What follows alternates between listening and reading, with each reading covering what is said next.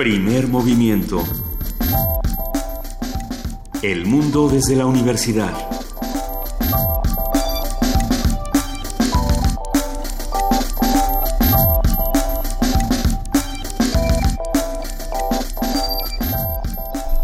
Buenos días, es primer movimiento, son las 7.05 de la mañana. Buenos días, Juana Inés. Buenos días, Luisa, ¿cómo están? Muy bien, muchas gracias. Yo soy Juana Inés de ESA. Está aquí Miguel Ángel Quemain, Luisa Iglesias. Hola Juana Inés, hola Miguel Ángel. ¿Cómo les fue ayer en la dimensión desconocida que se transformó nuestro país y el resto del mundo?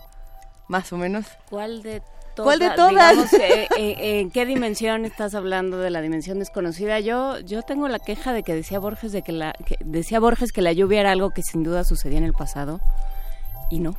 Una vez más, un Una poema de de dos, o Borges. vivimos en el pasado o Borges se equivocaba porque sigue lloviendo. Sí, y sigue lloviendo y seguirá. Esta mañana todavía amanecimos con lluvia. Eh, no, en realidad yo hablaba de la dimensión desconocida que vivimos no solamente con Duarte aceptando, en términos coloquiales, la extradición con una gran sonrisa que se compartió en todos los medios de comunicación y con una suerte de reto a su a su archienemigo, Antunes Linares, ¿no? Con esta cosa como de tu gobierno fallido y no sé, es que no es que no estoy segura de qué pasó porque todo esto fue extraño. De igual, de igual manera en Venezuela, eh, la tarde de ayer empezamos a ver en Twitter imágenes de un helicóptero con una pancarta que decía 350, 350, llamando eh, a a la disidencia, a la desobediencia civil, por parte de un sujeto que no sabemos eh, bien a bien quién era, si era un parte de la policía de Venezuela o no, o un actor o quién es, y, y de pronto ya no sabemos ni dónde quedó el helicóptero, ni qué pasó con estas imágenes. Eh, solamente nos quedamos con algunas declaraciones de Nicolás Maduro, el presidente de Venezuela, diciendo, les dije que esto era un, un golpe de Estado por parte de la oposición, pero tampoco la ciudadanía eh, acepta esta declaración. Se volvió muy confuso el día de ayer lo que estaba ocurriendo en Venezuela, en nuestro país, en el Sí, resto del mundo. Está, y ya se está hablando, eh, a partir de hoy en la madrugada, se empezó a hablar de, eh, de un ataque a la Suprema Corte de Venezuela. Entonces, sí, las cosas empiezan a, a escalar en, en Venezuela. No hay una... Pero sí o no, es, es el asunto porque no vimos que pasara realmente nada o qué pasó. O- no, no lo sé. ¿Qué te puedo yo Sí, decir? lanzó dos O sea, explosivos y la reacción de Nicolás Maduro fue de que casi, que estaba, estuvo cerca de ser algo parecido a un golpe de Estado. ¿no? o a un acto terrorista. ¿no? Hay, hay como diferentes versiones. Pero, pero desde luego es un poco lo que hablábamos ayer en dos, en dos eh, vertientes, ¿no? El- de lo de Duarte, me quedo con esto que decía ayer Israel Jordán, que de que eh, tanto Yunes como Duarte se están comportando como en el lejano oeste, ¿no? Y están haciendo, y están actuando de manera completamente em, arbitraria y unilateral ¿no? y sin y sin un proyecto de gobierno serio ¿no? y por otro lado eh, esto que platicamos también con con Ayar el lunes con el profesor de la Sí. Facultad de Ciencias Políticas y Sociales el, que decía a ver lo, lo que pasa es que de Venezuela se puede decir cualquier cosa entonces ya eh, realmente no sabemos no sabemos qué es lo que está pasando en Venezuela Pues trataremos aquí de irlo diseccionando poco a poco. Otras noticias alrededor del mundo que llamaron mucho la atención. Eh, una que quizá no pasó eh, como con esta importancia que quizá merecen los medios de comunicación, esta multa eh, multimillonaria que le hace la Unión Europea a Google. Habrá que ver de cuántos millones fue exactamente, porque decían que era como dos mil millones de euros o una cosa así. Pero bueno, in- interesante por, en términos de competencia y de lo que ocurre en redes sociales y en otros medios de comunicación y medios digitales. Eh, el- esta mañana tenemos un programa muy interesante, querido Miguel Ángel. ¿De qué tanto vamos a hablar? Sí, vamos a hablar de los Bone Breakers. Es una conversación con Raúl Salas, que es presidente de la Federación de Artes Marciales Mixtas, esta, este estilo de, de entrenamiento de artes marciales. muy que- polémico. Sí, es, él, él es ex peleador profesional y entrenador de este equipo. Vamos a hablar en qué, de qué, en qué consiste esta disciplina y cuál es su alcance y filosofía. Vamos también a platicar de activación física. Hoy es un miércoles muy deportivo. Hablaremos con el biólogo Cuauhtémoc Sánchez, director de Cultura Física de la UNAM, que como cada semana nos va a explicar, o como cada 15 días, nos va a explicar cómo hacer fuerza con objetos. Esto es un gimnasio alternativo y vamos a ver qué objetos tenemos aquí en la mesa o qué objetos nos pide. Y tenemos todavía más que discutir.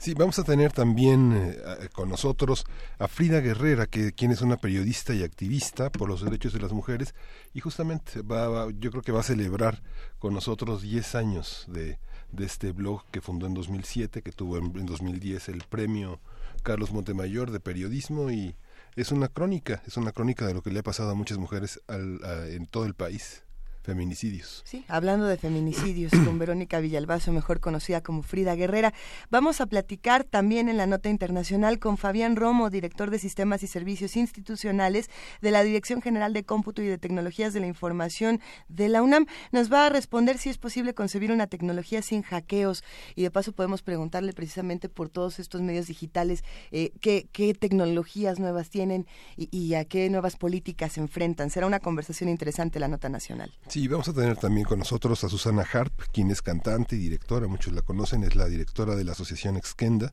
y vamos a presentar un concierto de la banda filarmónica del SECAM. Vamos eh, a ver qué es esto. El SECAM. Eh, vamos viendo, vamos a platicar también con Juana Inés de esa en Poesía Necesaria, que ya tiene 20 poemas diferentes en, la mesa, ya está más que lista. Todo sobre la lluvia. Todo sobre la lluvia.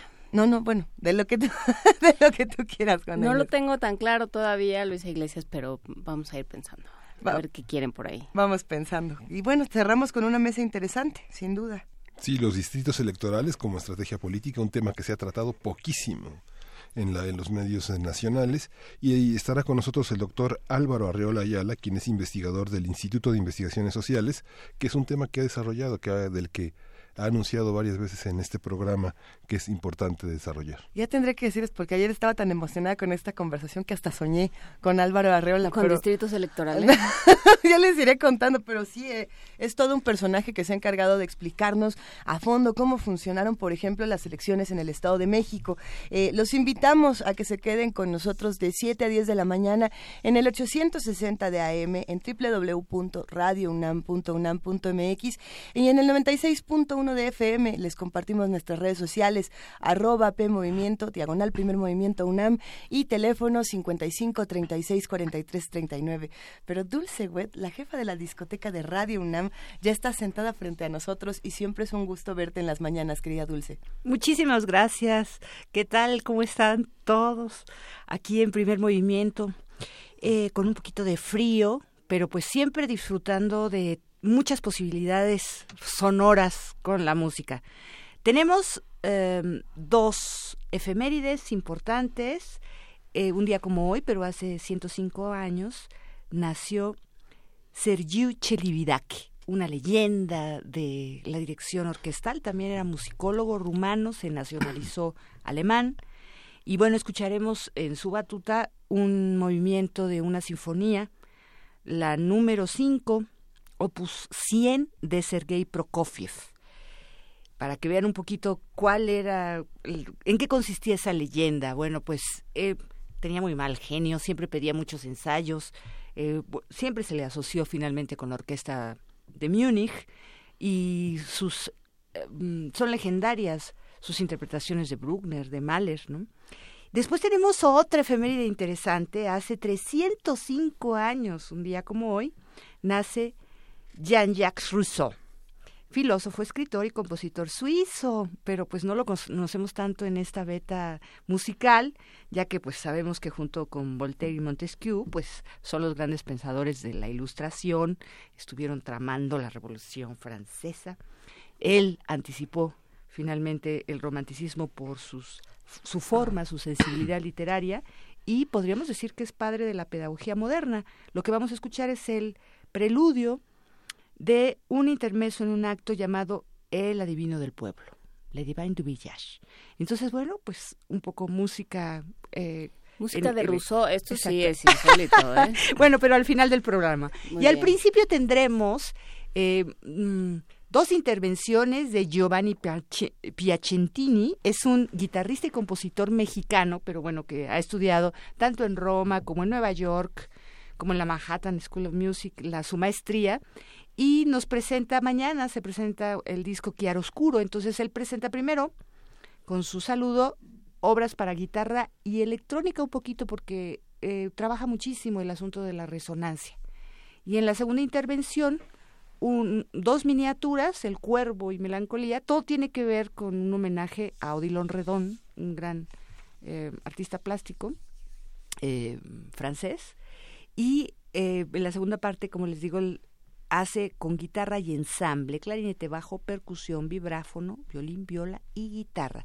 Él es intérprete y compositor, entonces lo tendremos sonando dos veces con este disco que nos hace la invitación y también tendremos otra invitación con música de Jean-Marie Leclerc de el em, dúo, eh, el ensamble Navío, que es un ensamble de música barroca que sea chica o sea grande de acuerdo a la ocasión y en esta ocasión mañana también a las nueve de la noche brindarán un concierto de dos violines con obras de George Philip Telemann, eh, Jean-Marie Leclerc y Calíbula, que es un compositor nuevo, este clásico para ellos, que abordan un repertorio barroco nuevo de alguna manera, y escucharemos una sonata para dos violines, bueno, pues el alegro, el primer movimiento de Jean-Marie Leclerc, con Pinkas Zuckerman.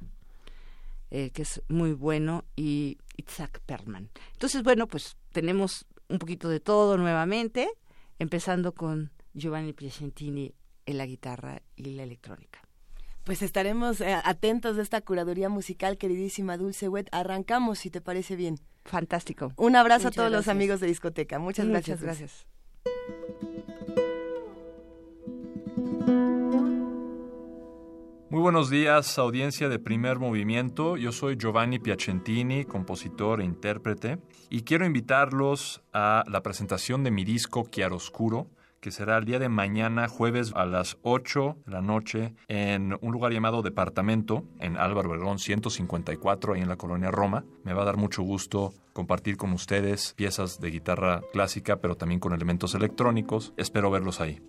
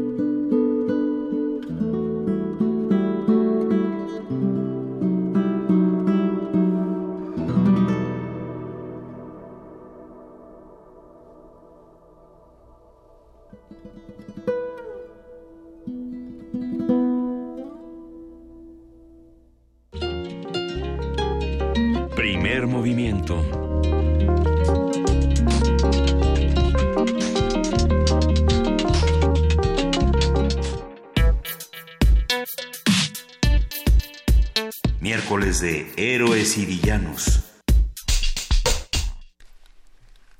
Bomb, Breakers es una organización de escuelas y peleadores de artes marciales mixtas, cuyo sistema se basa fundamentalmente en el Muay Thai, el Jiu-Jitsu, el boxeo y la lucha de sometimiento catch wrestling. Su objetivo es fomentar un equilibrio físico, mental y espiritual en sus integrantes a través del conocimiento de diferentes artes marciales. El equipo Bomb Breakers ha ganado la mayoría de los campeonatos MMA, artes marciales mixtas en el centro de México. Actualmente se ofrecen clases regulares, seminarios y clases especiales para competidores profesionales. Esta y más información se puede encontrar en el sitio www.mma- intermediomexico.com. Conversaremos sobre el proyecto de los Bone Breakers y lo que plantea en términos de encauzar la energía y restaurar el tejido social a través de la actividad física. Va a ser una conversación polémica y sin duda de lo más interesante. Y ya nos acompaña aquí en la conversación Raúl Salas, presidente de la Federación de Artes Marciales Mixtas, ex peleador profesional y entrenador del equipo Bone Breakers. Querido Raúl, ¿cómo estás? Buenos días. Hola, ¿qué tal? Pues muy contento de estar aquí y de poder platicar y compartir con ustedes parte de nuestra experiencia, ¿no? Eh, el, el asunto con Bone Breakers es interesante porque no muchos eh, están de acuerdo con, con, lo que es el MMA, con, la, con las artes marciales mixtas, por este tema de la violencia. Y sin embargo, eh, si podemos como hablar de este tema y pensar en lo que significa para muchas comunidades acercarse al deporte de diferentes maneras y, y, y reconstruir las comunidades, pues sería muy interesante. Cuéntanos un poco de esta historia, Raúl. Siempre es un tema polémico. Lo primero que la gente se imagina cuando escucha artes marciales mixtas pues es a una persona peleando, ¿no? En una jaula. Y esa es la parte del espectáculo, es lo que se ve, pero no se ve lo que hay detrás de eso. Uh -huh. eh, nosotros entendemos que todos crecemos bajo circunstancias eh, adversas que eh, a veces envuelven la violencia. Es innegable la violencia que hay en la sociedad. Nosotros no pretendemos negar esa violencia, sino encauzarla de forma constructiva. ¿Cómo se puede lograr encauzarla de forma constructiva? Con una disciplina nuestra visión de la disciplina es una autodisciplina, es decir, que tú mismo te das cuenta la necesidad de entrenar tu cuerpo, de entrenar tu mente, de entrenar tu espíritu, para poder salir adelante ante los problemas que sin duda alguna van a venir en tu vida. Tenemos que tener un método para enfrentar los problemas y los retos, y este método nos lo dan las escuelas de artes marciales. A ver, eh, todos hemos visto ayer, ayer que discutíamos este tema, bueno, este salió de todo, ¿no? Desde Karate Kid, este, estas historias de los boxeadores, ¿no? Sí. De, de, de, de los jóvenes que que nacen sin un destino, digamos, o con un destino muy muy lóbrego, ¿no? La idea de, bueno, pues lo, lo, que vas a tener va a ser vivir en la pobreza o vivir siempre abusado o vivir siempre siendo víctima de violencia. Y de pronto a partir de estas disciplinas, a partir de la figura de un entrenador, de un maestro, de una especie como de guía espiritual, eh, aprenden a encauzar esos, esos sentimientos y esas... Eh, esa violencia que tienen aprisionada adentro y le dan una, una salida a partir del deporte. ¿Así funcionan ustedes? ¿Cómo, ¿De dónde nace Bone Breakers? Sí, justamente así, así, funcionamos. Pues desde muy niño me gustaba la acción. Crecimos en un barrio muy marginal, que sigue estando marginal, en Iztapalapa. Uh -huh. Con de muchos ahí, hermanos. Con, sí, tenemos hermanos y amigos de, de toda la vida. Uh -huh que pues comenzamos siendo niños y, y jóvenes creciendo en la en, los, en, en, la marginación, ¿no? La, el destino para un joven que creció en mi colonia, pues es las drogas, la delincuencia o el, la cárcel o el panteón, es, uh -huh. la generalidad. Eh, y no ha cambiado, huimos, eso no ha cambiado. No ha cambiado. En, en mi casa, la, la, casa donde vive mi madre, todavía al lado hay una tienda de droga y enfrente hay otra. Uh -huh. Y las situaciones de violencia son bien cotidianas, ¿no? Eh, a, a partir de que tuvimos un acercamiento casual con las artes marciales cuando era niño, que me, gustó. Eh, comenzamos a descubrir, por medio de los maestros que tuvimos, un modo diferente de, de ver la vida y de enfrentar la vida. Eh, básicamente, las artes marciales te empoderan y hacen que puedas desarrollar tus capacidades humanas, todas físicas, mentales y espirituales, para poder entender qué estás viviendo y cómo puedes superarlo, enfrentar tus miedos, eh, enfrentar tus limitantes, planear proyectos, tener autodisciplina y todo esto te ayuda a resolver no solo cosas de, de una pelea de artes marciales, te ayuda a resolver casi cualquier conflicto en la vida. Uh -huh. eh, la gente piensa que, que es solamente entrenar para ser violento o estar fuerte. Sin embargo, para nosotros un guerrero es quien más conciencia tiene del mundo que lo rodea. Para que tú seas eficaz, tienes que tener el, la visión global de la vida, ¿no? La parte de la pelea es la parte que se ve, pero es una parte menor. Detrás de esto hay una disciplina. ¿Por qué hay una disciplina, una autodisciplina?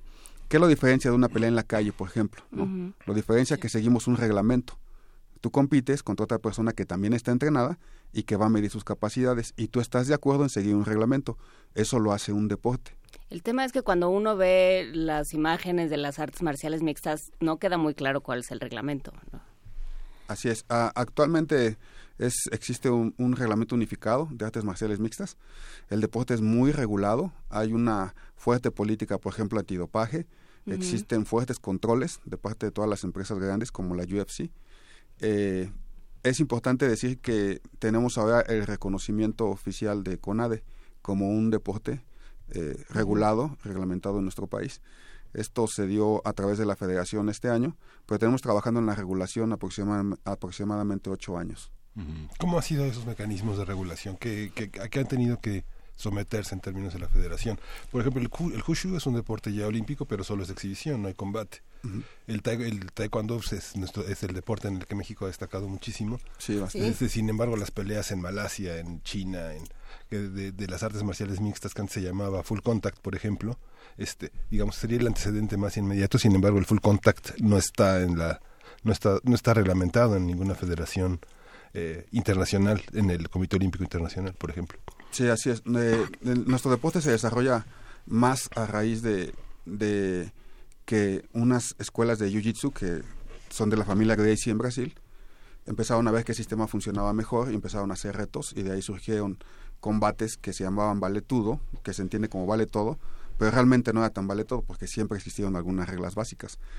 Eh, a raíz de los noventas, cuando se empieza a expandir el deporte como un espectáculo con la UFC, se hace un reglamento unificado.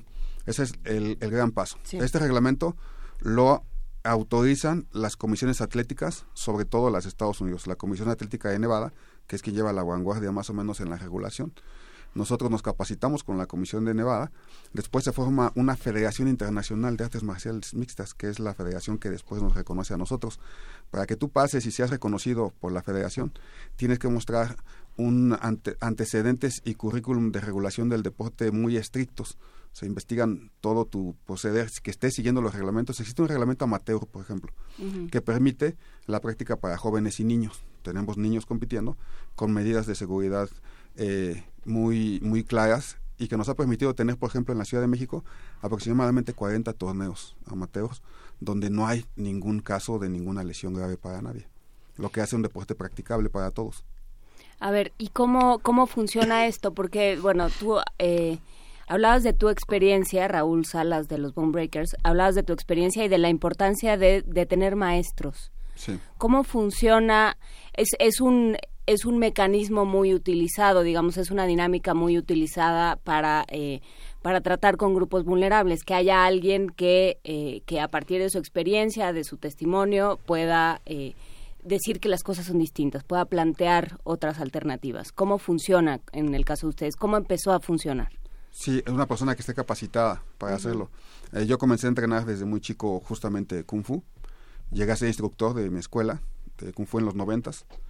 Eh, después emigré por otras razones a Estados Unidos y en Los Ángeles conocí al que es hoy nuestro maestro, el maestro Jess Galván, que es eh, quien nos enseñó este sistema de artes marciales mixtas y quien después de estar entrenando con él unos 10 años me pide que regrese a México y haga una escuela acá, justamente para ayudar a todos los jóvenes que eh, quieren salir de la marginación y que además les gusta el deporte o que pueden ser atraídos a través del deporte para encauzar uh -huh. toda esa energía.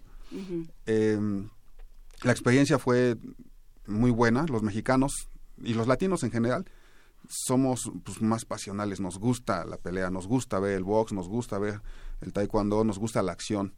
Entonces, ¿cómo puedes hacer que todos esos jóvenes que tienen mucha energía la encaucen y de eso salga algo constructivo? Bueno, pues tienes que plantear hacer una carrera de esto. que puedan ser atletas de, de alto nivel o de alto rendimiento, que pueda haber una carrera de instructores, que pueda haber una carrera de instructores, y todo esto se tiene que hacer dentro de un marco que tiene que ser probado por las instituciones. Es decir, tienes que tener programas claros de procedimientos para que el alumno vaya avanzando. Tenemos programas de exámenes, tenemos eh, la asesoría y la, la validación de muchos especialistas en el deporte. Y, hay una búsqueda de maestros, digamos, de técnica y de otro tipo de maestros dentro de estos mismos círculos. Yo me quedo pensando eh, la razón de, la existencia de Bone Breakers relacionándose con todos los otros proyectos que ustedes tienen, Raúl. Pensando, por ejemplo, en el ONDER, en todos los centros culturales que se han encargado de hacer eh, talleres, de buscar espacios contraculturales para jóvenes, eh, que sí, de la misma manera que cuando uno busca UFC y hay como un impacto visual de esto es muy fuerte de, de ver, ¿no? Lo mismo pasa cuando uno busca eh, rock gótico y ve a estos personajes y dice, bueno, no, no entiendo a qué se refiere, ¿no? Hay un impacto ahí. Y todas estas personas que son marginadas por cómo se ven, por sus intereses, por sus pasiones, han encontrado en estos diferentes espacios guías no solamente de técnica, sino también de ciertas ideologías, de ciertos comportamientos. Eh, no muchos saben, por ejemplo, que hace unos años cuando se acababa, digamos, eh, la música en un espacio cultural como el Onder, había clases y había talleres y había hasta exámenes para los que se quedaban a las 3 de la mañana, realmente a estudiar y a, conocerse y a hacer comunidades. Eh, este mismo sistema se aplica en Bone Breakers, no solamente es la técnica, sino también una parte eh, humana y, comunitaria. Sí, justamente, por ejemplo, el equipo de Bone Breakers, eh, tenemos una serie de principios y nos guiamos por esos principios. Uno de esos principios es la comunidad. Es decir, una persona no puede estar divorciada o ajena a los problemas de su comunidad. Por lo tanto, eh, el equipo participa bastante en acciones sociales, hacemos reforestaciones dos o tres veces al año, somos, tenemos una gran cantidad de, jóvenes que son voluntarios de la Cruz Roja. La Cruz Roja nos acaba, la Cruz Roja Nacional nos acaba de dar el año pasado el reconocimiento eh, como uno de los grupos organizados que está trabajando más la resiliencia de las comunidades. Eh, hacemos bastante acción social ecológica y también de apoyo a los propios peleadores o o jóvenes que están haciendo una carrera.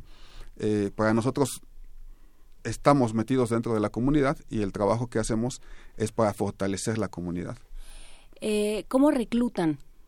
Digo, porque, insisto, todos hemos visto muchas películas, pero ¿cómo, ¿cómo es el trabajo? Funcionamos como una escuela de artes marciales normal, es decir, tenemos eh, en, la en México tenemos alrededor de 30 escuelas por todo el país, tenemos desde Chiapas hasta Coahuila, tenemos filiales en Guatemala, tenemos seis o siete escuelas grandes en Guatemala, acabamos de abrir en El Salvador, en Honduras, tenemos compañeros, en, hemos dado seminarios en Alemania, en España, tenemos compañeros de Bombay que están haciendo escuelas allá, en Estados Unidos tenemos tres escuelas y funciona como una escuela normal con anuncios de que aquí puedes aprender defensa personal, acondicionamiento físico, filosofía, artes marciales y eh, cualquier persona tenemos clases de niños, van desde niños desde los 5 años hasta adultos. Tenemos, por ejemplo, señoras de 60 años que están entrenando con nosotros.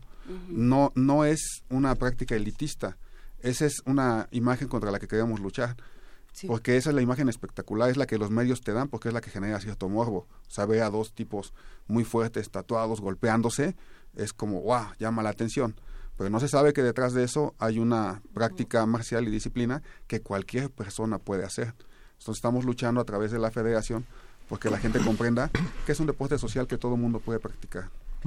hay, hay, una pregunta interesante en redes sociales, pero primero Miguel Ángel, sí. No, bueno, eh, me parece importante. El cine ha sido una, un promotor de las artes marciales, sin embargo, digamos, lo más banal es Karate Kid, ¿no? Digamos, eh, recientemente vimos producciones como la de Jeep Man, y bueno, todo el, todo el cine de de San Jimu es fundamental, la casa de los cuchillos y mm. es es un es un deporte para de, pobres, de la pobreza. El mismo ministerio de la enseñanza es de pobreza, ¿no? De sencillez. De... Actualmente, ah, nosotros surgimos de, de un barrio muy pobre y toda la primera camada del equipo éramos gente que viene de los mismos barrios, pero en la actualidad es un deporte practicado por todas las clases sociales. Tenemos escuelas en Polanco o en la Roma Condesa. Y esto es lo bonito también del deporte. El deporte une y acaba con las diferencias de clase social, de religión. Tenemos una fuerte postura en contra de la discriminación de las minorías, en contra del racismo, de la discriminación por el color de piel. Pero no, y, igual no lo podemos hacer a la inversa. Tampoco tú puedes discriminar a alguien que nació en una cuna acomodada, en una cuna rica. Claro. Al contrario, ¿no? no nadie es culpable de cómo nace. Lo único que tú tienes que hacer es ver qué vas a hacer con tu vida, independientemente de quién fue tu papá o, de cómo te apellidas. Pensaba en San Jimu y pensaba en la Casa de los Cuchillos, que finalmente los artes direct, las artes directas muy muy cortas en el kung fu, este en el, el Wushu que se El conoce así, pero que es- el Wing Chun que es el corto, ¿no? Este estilo que, que fue desarrollado por una mujer hace más de 600 años y la Casa de los Cuchillos que habla de un, de un lugar de las mujeres muy importante en la, en la cinematografía de San Jimu. ¿Qué, ¿Qué papel tienen las mujeres en esas artes marciales? Fíjate, Uno se enfrenta poco este, a mujeres que tienen una gran disciplina y que son profesoras y que cuando se inician los amateurs tienen mucha mucha incredulidad sobre su capacidad de enseñar y su capacidad de pelear. ¿no? Sí, fíjate, es bien importante lo que nos dices. Eh, la gente pensaría también que esto es algo alejado de las mujeres. Sin embargo, nosotros tenemos bastantes mujeres y algunas peleadoras profesionales. E incluso a México lo están representando en el más alto nivel, en UFC, mujeres. Y están haciendo un papel extraordinario. Eh, las artes marciales empoderan a la mujer. Le dan la seguridad, la confianza de poder desarrollar sus talentos eh, y le quitan esa visión de que la mujer es para la casa, para la cocina, no, no, no, todo eso para nosotros es un pensamiento viejo que tiene que ser renovado, ¿no? La mujer puede desarrollarse en todos los ámbitos con la seguridad y, la entereza. A, a veces son todavía, no, no digo iguales, las mujeres se han revelado como mejores en la práctica de las artes marciales. Son técnicamente más cuidadosas, son muy aguerridas, tienen un corazón enorme. Entonces, actualmente ya tenemos instructoras mujeres dentro del equipo de Bone Breakers. que debe de pasar algo interesante con la eh, con el vínculo con el cuerpo sobre todo en el caso de las mujeres de los hombres también. Pero estamos acostumbrados a que el cuerpo de las mujeres no es de ellas no siempre es de alguien más o siempre es para alguien más. Y, y de pronto sí el, el tomar conciencia del propio cuerpo y de y de entenderlo y de apropiarse de él debe de ser una experiencia interesante en el caso de lo que pasa con las mujeres ¿no? Es liberador para ellas, ¿no?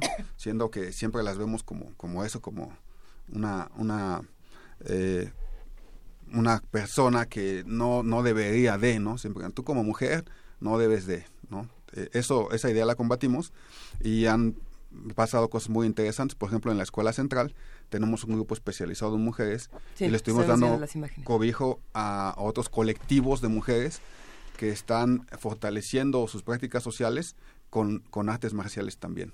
¿Qué pasa en una comunidad a donde llega Bone Breakers? O sea, ¿han visto cambios? Sí. ¿Tienen estudios? ¿Cómo, Totalmente. ¿Cómo funciona? Pues mira, eh, actualmente tenemos ya miles de alumnos eh, en todas las escuelas, eh, cientos de alumnos a veces por escuela, y hay una gran cantidad, la mayor parte son jóvenes entre los 14 y los 25 años.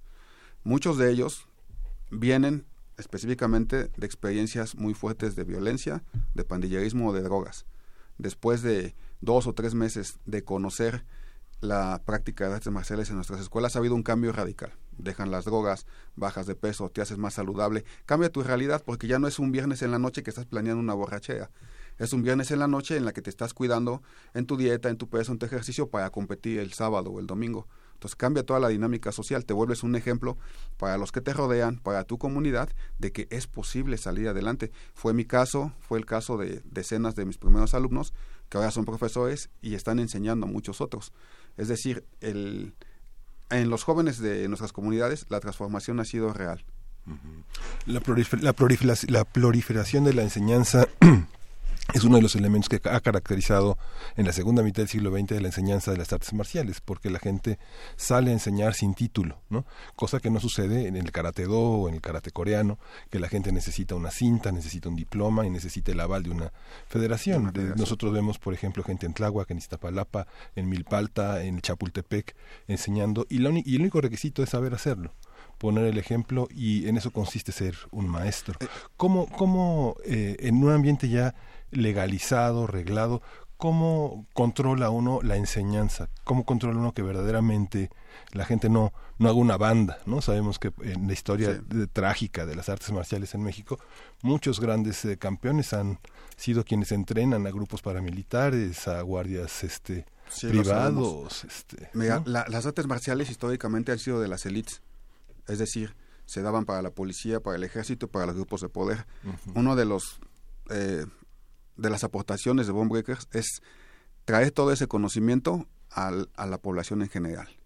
Quitar de las manos de las élites las artes marciales y ponerla al alcance de cualquier joven de cualquier barrio.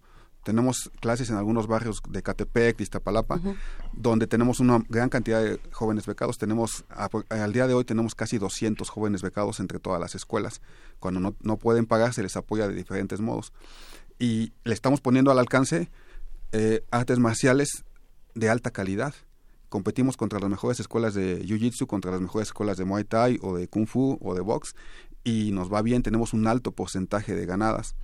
Es decir, no le estamos poniendo a un joven marginal un arte marcial al ahí se va o que tenga baja calidad.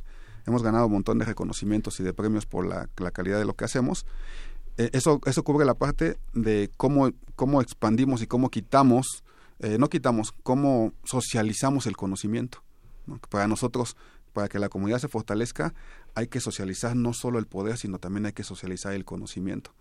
Esa es la parte. La otra parte de cómo regulas que un profesor sea realmente profesor, eso ya lo estamos haciendo a través de la federación. Tiene que pasar una serie de cursos mínimos, tiene que tener una ética de trabajo, tiene que tener una preparación.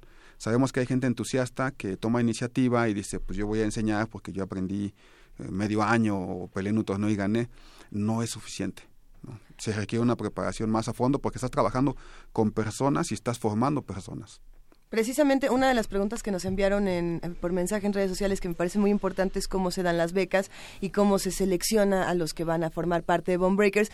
Eh, decía algo así como, si yo soy marginado y no tengo dinero para pagar eh, una mensualidad en Bone Breakers, ¿qué tengo que hacer para que realmente se apoye a las comunidades? ¿Cómo, cómo es ese proceso, Raúl? Mira, abrimos unas convocatorias. La pasada terminó, me parece que en marzo, y nos apoyamos de instituciones y también de la iniciativa privada Actualmente hay mucho interés por el deporte porque es un deporte espectáculo, entonces tenemos oportunidad de solicitar a instituciones becas. Por ejemplo, tenemos una población en Iztapalapa donde queremos abrir una escuela o dar clase en un parque y necesitamos que los apoyen con el piso o con algo. Hacemos una solicitud y abrimos la convocatoria. Entonces, normalmente lo anunciamos en nuestras redes sociales. Eh, la vez pasada el INJUVE, esto del deporte, nos apoyó con, con 80 becas para jóvenes. Entonces ellos nomás meten una, o sea, haces una aplicación, metes tu solicitud y te integramos en el programa que primero se dé. Es importante señalar que esta, esta, esta visión del deporte, ayer hablábamos justamente de la espiritualidad. Hay distintas encuestas en gimnasios de la Ciudad de México que la mayoría de los gimnasios viven de las eh, inscripciones a principios de año con toda la, eh, toda la gente quiere bajar de peso o tener una disciplina, pero generalmente el 70% renuncia. Aquí la espiritualidad, la disciplina forma parte de, este espíritu. Para dar becas tú no tienes que demostrar ese entusiasmo y esa continuidad. Sí, al principio la puerta está abierta para todos. O sea, es decir, tú no puedes negarle el acceso a nadie. Eh, de ellos dependerá si se quedan o no. Ya nuestras clases eh, tienen una parte también de, de, acondicionamiento físico y hay muchos retos a vencer. Ya es trabajo de la persona quedarse, ¿verdad? Si se queda, va a poder seguir avanzando y, si tiene una beca, pues aprovechándola. Y pedimos bastante la participación social. Es decir, tampoco es bueno educar a una persona en que solo quiero que me den todo y yo nunca doy nada. O sea, tienes que dar de tu esfuerzo, tienes que avanzar, tienes que cumplir con las clases, tienes que seguir una autodisciplina. Aquí también otra de las cosas que a mí me llamó mucho la atención era el asunto de si UFC, si de la UFC es cara o no es cara para los que estamos en México eh, como espectadores, ¿no? Me mandaron unos mensajes de, pero si yo quiero ver la pelea es muy caro, ni siquiera tengo el canal. Y, y ahí hay algo que me, me, llama la atención y es pensar en apoyar a los deportistas de nuestro país y asistir a los torneos que se nos permite asistir. No solamente querer ver el, el, ah, bueno, yo le digo pay-per-view, pero se me hace que ya no se le llama así en, 2017. los canales de paga canales de paga. Eh, no solamente ver esas peleas ¿no? de, los peleadores internacionales, sino realmente tratar de apoyar a los nacionales. ¿Dónde podemos ver torneos? ¿Cada cuándo podemos ir a visitarlos y estar al pendiente de lo que hacen? todas las fechas salen publicadas en la página de la Federación de Artes Marciales Mixtas, busquen en, en las redes, Federación de Artes Marciales Mixtas, Equidad y Juego Limpio. Es la federación en México, la federación oficial, eh, reconocida por CONADE y por la Federación Internacional. Ahí publicamos las fechas, acabamos de tener un torneo regional en Tequisquiapan, viene un torneo regional en León en julio, sigue otro torneo en Puebla, después vamos a un torneo a Quintana Roo y de ese modo la gente puede acercarse a la a conocer más qué son las artes marciales mixtas como, como un deporte de gran nivel y, organizado y regulado. Ya, ya la compartimos en, en redes sociales. Eh, ¿Nos podrías, por favor, repetir las ligas de Bone Breakers para que estemos en contacto con ustedes? Los teléfonos, Twitter, eh, Facebook y todo lo demás. La, en, en Facebook estamos como Bone Breakers MMA México. En Twitter es como arroba Bone Breakers. En, eh, tenemos la página web, que es donde se, se canaliza todo, que es eh, BB, es- o sea, W MMA México. Está muy sencillo. ¿no? Eh, desde la congru- hay congruencia, digamos, en- desde la universidad, la UNAM y muchas universidades en el interior del país exigen en los deportes de alto rendimiento que seas un alumno regular, ¿no? Esta idea de que eh, González se la pasaba en las canchas, pues digamos, no es una idea que, que, que- que se comparta en, en nuestras universidades, sino justamente el deporte es un, es un gran estímulo y es una gran motivación para la gente que sigue una carrera profesional y que lleva una vida congruente. No es una gente broncuda que está o exhibicionista, sino que hay una parte de humildad que el deporte te hace, te hace saber que no eres el único, que no eres el primero y que no eres el último. En el caso de Bone Breakers, eh, ¿esta congruencia personal es una exigencia? Es una exigencia total. eh, tenemos una serie de, de principios que todo el tiempo nos estamos repitiendo, estamos practicando, estamos hablando de ellos. Eh, incluso hay sanciones en el equipo cuando a alguien se, se le va el piso y se le recuerda que, que justamente esos todos son ciclos, ¿no? Y la fuerza física va a desaparecer en algún momento. La fuerza mental y la fuerza espiritual es igual importante de trabajarla. Eh, es, es, es difícil que se dé. Sin embargo, eh, son principios que todo el tiempo estamos re- recuperando, de, de- los cuales todo el tiempo estamos hablando, y estamos recordando también nuestros orígenes, ¿no? Nuestros orígenes son muy humildes, son muy de abajo. Entonces, eh, sí consideramos que un atleta completo tiene que tener eh, la mente muy clara y tiene que tener los pies bien en la tierra. Aprender a envejecer. Es, es, es bonito. Bueno, ese es otro. Pues mira, con esto nos vamos a quedar esta mañana haciendo la invitación a que todos se, se acerquen al trabajo de los Bone Breakers, visiten no solamente eh, la UFC en la televisión, sino que se acerquen a los torneos nacionales, apoyen a los jóvenes que están saliendo de las calles. Raúl Salas, presidente de la Federación de Artes Marciales Mixtas, eh, siempre es un placer eh, platicar contigo y bueno, pues te agradecemos mucho por toda esta labor que haces, muy admirable, te queremos y bueno, a trabajar, a seguir trabajando todos juntos. Muchísimas gracias por el espacio. Estoy muy contento de platicar con ustedes. Muchas, Muchas gracias. gracias. Seguimos hablando de deportes, quédense con nosotros porque ya viene biólogo Cuauhtémoc Sánchez a ponernos a, a hacer tantita actividad con objetos, a ver de qué se trata. Primer movimiento. Hacemos comunidad.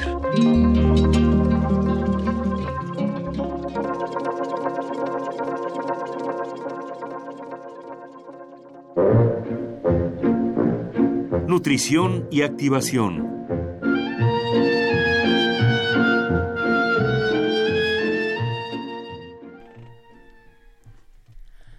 Siete de la mañana, 47 minutos y ya está en la línea el biólogo Cuauhtémoc Sánchez de la... eh, ay, Director de Cultura Física de director. Cultura Física de la UNAM. Es que, le, estamos pasando ya objetos a Juana Inés para que se prepare, Sí. Cuauhtémoc. ¿Cómo estás? Las manos ocupadas, los pies Muy buenos días. Ese ánimo está al tope. Me parece perfecto y fabuloso. Oye, Cuauhtémoc, ¿escuchaste nuestra conversación con Raúl Salas de los Bone Breakers? Fíjate que sí, efectivamente tuve la oportunidad de alcanzarlas en un cachito, muy interesante. Este, eh, pues sí, obviamente es muy importante eh, desde mi punto de vista mantener siempre eh, el énfasis en que, eh, aunque estemos muy bien preparados físicamente, no necesariamente significa que estamos preparados para todo, sino siempre estar dispuestos a aprender más, a hacerlo con congruencia y sobre todo ir preparando el cuerpo para no lesionarlo y ir alcanzando más edad de forma saludable y adaptar el ejercicio a los diferentes rangos de edad. Eso es- sonó muy interesante. Pues eh, lo seguiremos platicando, pero por lo pronto, ¿qué vamos a hacer? Acuérdate que ya vienen las vacaciones y entonces ya los universitarios, todo lo que nos digas hoy, sí, pero hasta después del 24, fíjese. Lo Vamos que usted quiera después del cuatro kilos 24. más. Entonces, ¿qué vamos a hacer ahora después del 24? Miguel Ángel ya hasta se quita Cuauhtémoc? la sudadera. Ya. Todo lo que les diga hoy no se aplica después del 24. Todo lo que les diga hoy, ahora que van a estar de vacaciones, van a tener más oportunidad de hacerlo en casa, van a tener más oportunidad de darse espacios para caminar mejor, etcétera, etcétera. ¿No? Pero vamos a iniciar todavía con lo que nos resta esta semana. Para los universitarios que todavía tienen que realizar sus funciones eh, que todavía tienen que elaborar. Están sacando todo para no llevarse ningún pendiente de vacaciones. Vamos a iniciar en nuestro espacio de trabajo, en nuestra oficina, en nuestra banca, en nuestro en nuestra silla y vamos a iniciar con ella poniéndonos de pie y dando la vuelta alrededor de ella Ajá.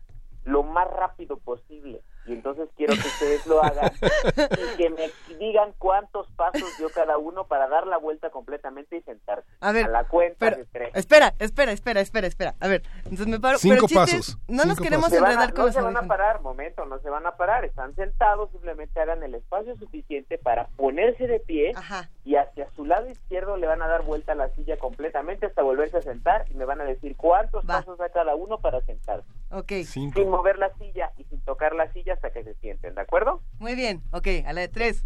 A la cuenta de tres. Son nueve Una, pasos. ¿Nueve? Sí. ¿Cómo cinco? Es que este no- ¿cómo Siete. que- que a ver, a ver, momento, momento. A la cuenta de tres lo hacen y cuentan los pasos, ¿vale? Bueno, Tienen que dar, tienen que dar lo más rápidamente que puedan, lo más rápido. Van a dar vuelta hacia su lado izquierdo para volver a sentarse. Este, y entonces termina la cuenta de pasos, ¿ok? ok, a ver. Una, dos, tres. Ok, ok, ok. No sé. no, seis, siete. Siete, sí. Siete. Tienes razón. Siete pasos. nueve yo, pero porque soy más chica. Ay, mi vida. Este,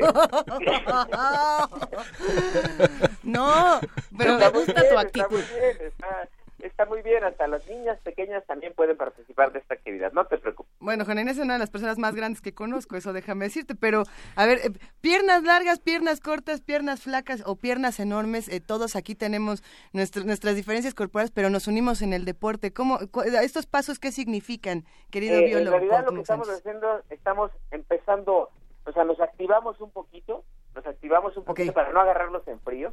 Ya nos y ahora sacudimos. otra vez nos ponemos de pie y vamos a ponernos detrás de la silla a la altura del respaldo. Ok, Con ambas manos vamos a sujetar la silla del respaldo, ajá. los pies los vamos a colocar a la altura de los hombros, sujetamos el respaldo y levantamos la silla como si la fuéramos a cambiar de lugar, pero no la cambiamos de lugar. ¿Cómo? Simplemente la levantamos hacia, hasta quedar derechitos de espalda y la bajamos otra vez en su sitio. Ah, pero es que tenemos unas sillas muy pesadas. ¿El chiste es cargar la silla? Sí, levantarla Ok. 5 centímetros, 4 centímetros, Ok. 2 centímetros, Ajá. levantar la, la- es, es- ese pequeño movimiento de, de como que se la vamos a cambiar de lugar, Ah, ok. pero no la cambiamos de lugar, simplemente la levantamos para permanecer derechitos y la volvemos a poner en su sitio y lo vamos Bien. a hacer cinco veces. Entonces estamos utilizando el peso de la silla, estamos utilizando el objeto que es la silla para fortalecer un poco la parte de la espalda. Muy bien. Y entonces ya tenemos el primer el primer ejercicio. Son sillas, son sillas segundo. pesadas, ¿eh? Son sillas pesadas. Sí, Son- nos son tiene las que contar doble. Son las que se usaron para la autonomía universitaria.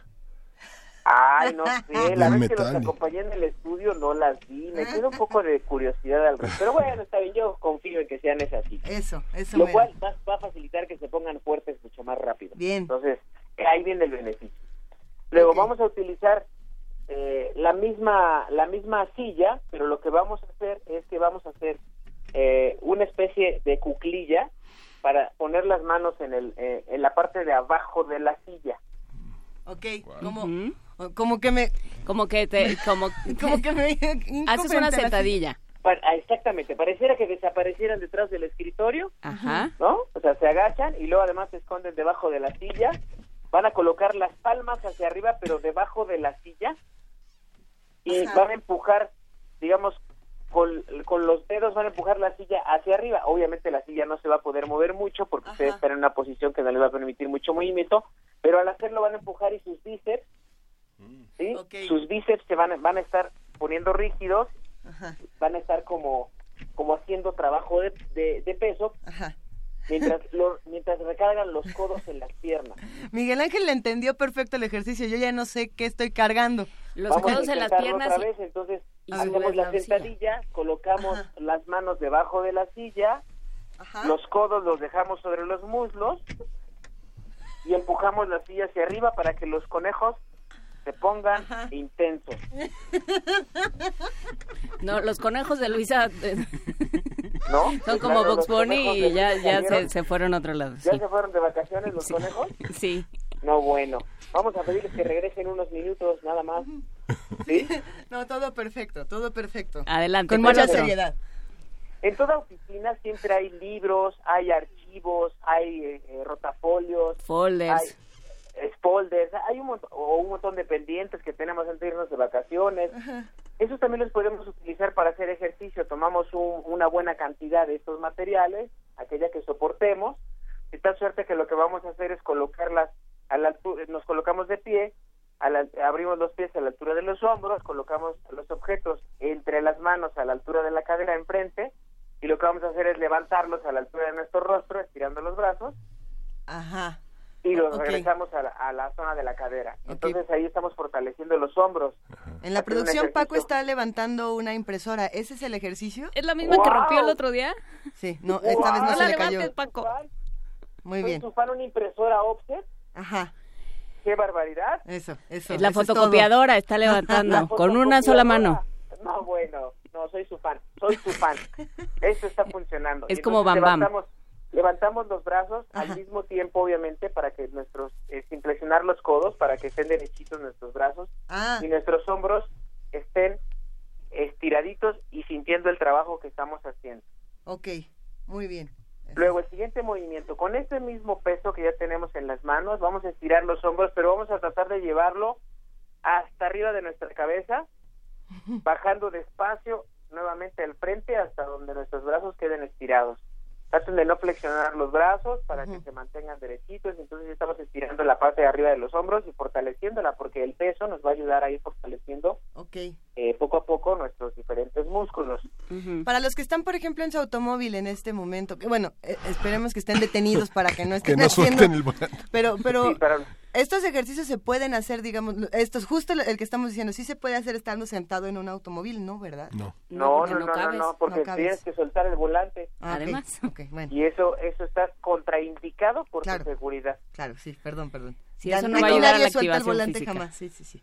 Sí, ya que bajen del coche pueden intentar levantar el coche, pero ya que bajen arriba nada, pueden meter las manos a un lado de la salpicadera y simular que lo están levantando o hacer como que lo levantan de atrás, etcétera, para ir fortaleciendo poco a poco.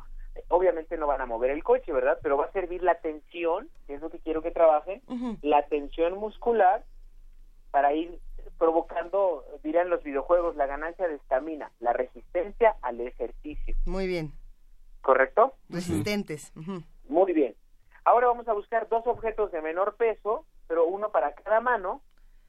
¿Cómo, cómo, cómo cuáles nos sugieres? A ver, vamos a suponer que tenemos una mesa es llena de que Yo cosas. sugeriría que toda persona que empiece a hacer eh, pues ejercicio en oficina tenga siempre dos botellitas de agua de medio litro, Ok, listo. ya sea eh, nuevas o que puedan rellenar con agua.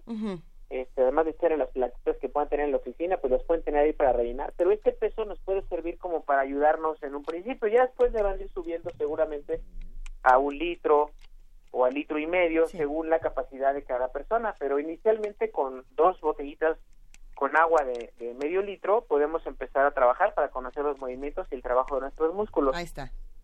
Ya está, Entonces- estamos agitándola para que suene que sí tenemos agüita aquí. Perfecto. Con estas dos botellitas de agua lo que vamos a hacer es que vamos a hacer, como si fueran unas pesas, vamos a hacer el levantamiento este clásico que hacemos frente al espejo. Ujú. Ujú. Acá muy musculoso, flexionando los codos hacia arriba Listo. para trabajar los bíceps.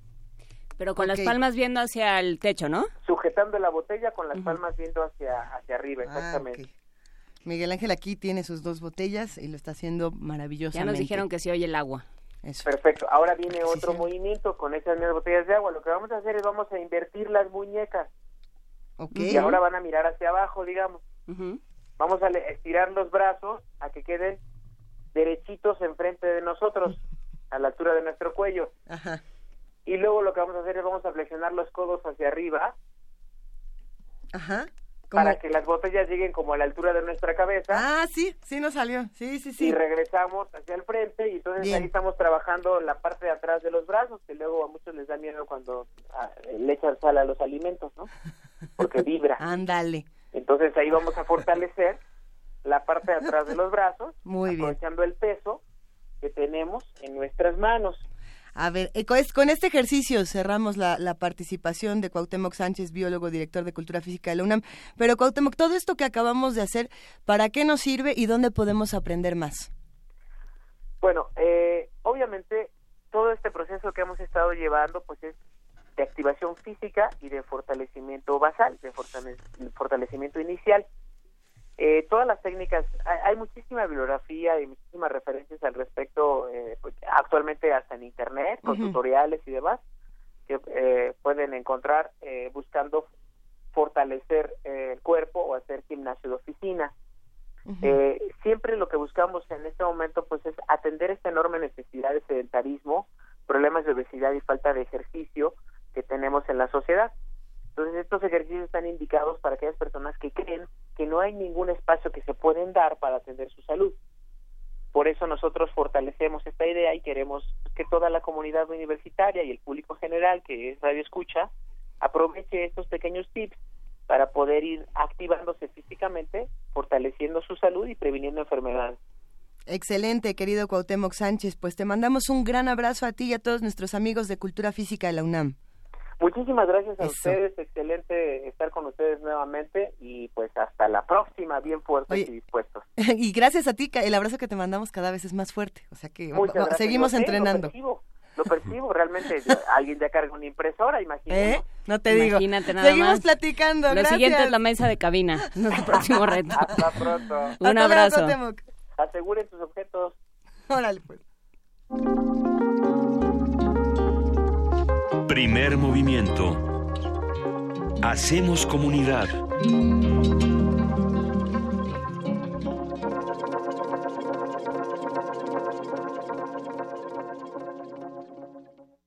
¿Ilustras o te encanta dibujar?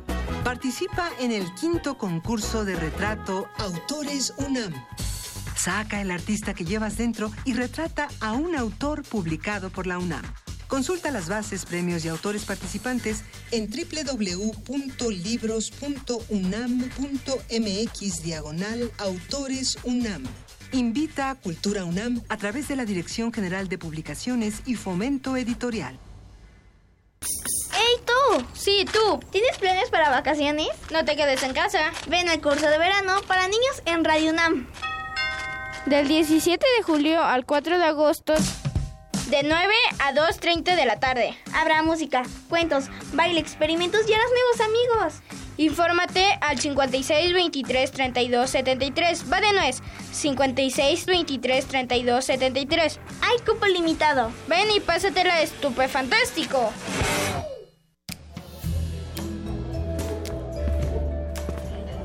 Qué raro. Estoy seguro de que apagué la tele antes de irme.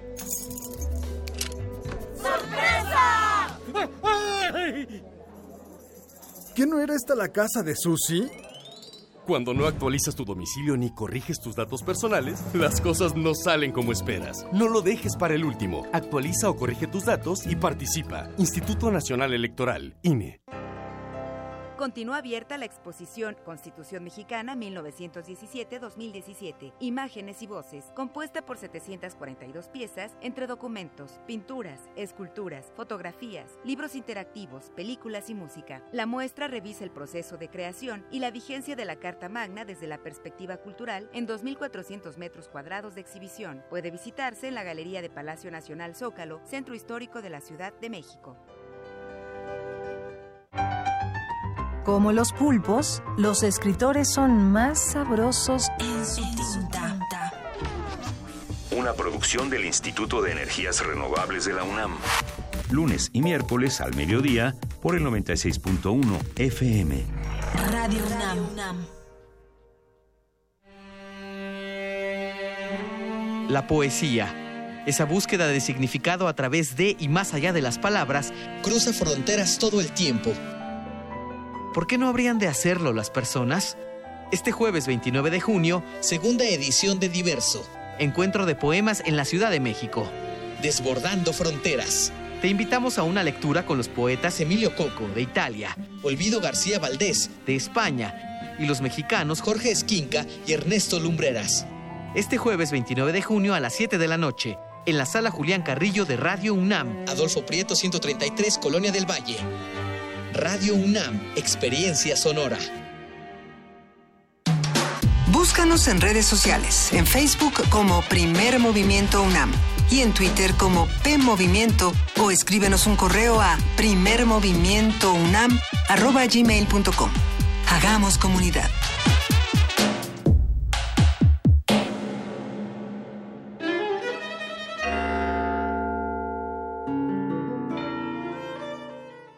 Bueno, amigos de Primer Movimiento, continuamos. Yo soy Giovanni Piacentini, compositor e intérprete, y estamos escuchando música de mi disco Chiaroscuro. Esta pieza se llama Miniaturas, se divide en siete movimientos y es un homenaje, una oda al pintor francés Odilon Redon. Esta pieza combina instrumentos poco comunes, como el clarinete bajo, la percusión, el vibráfono, la guitarra, el violín y la viola, y espero que lo disfruten. Se llama Miniaturas, siete movimientos, de Giovanni Piacentini, un servidor.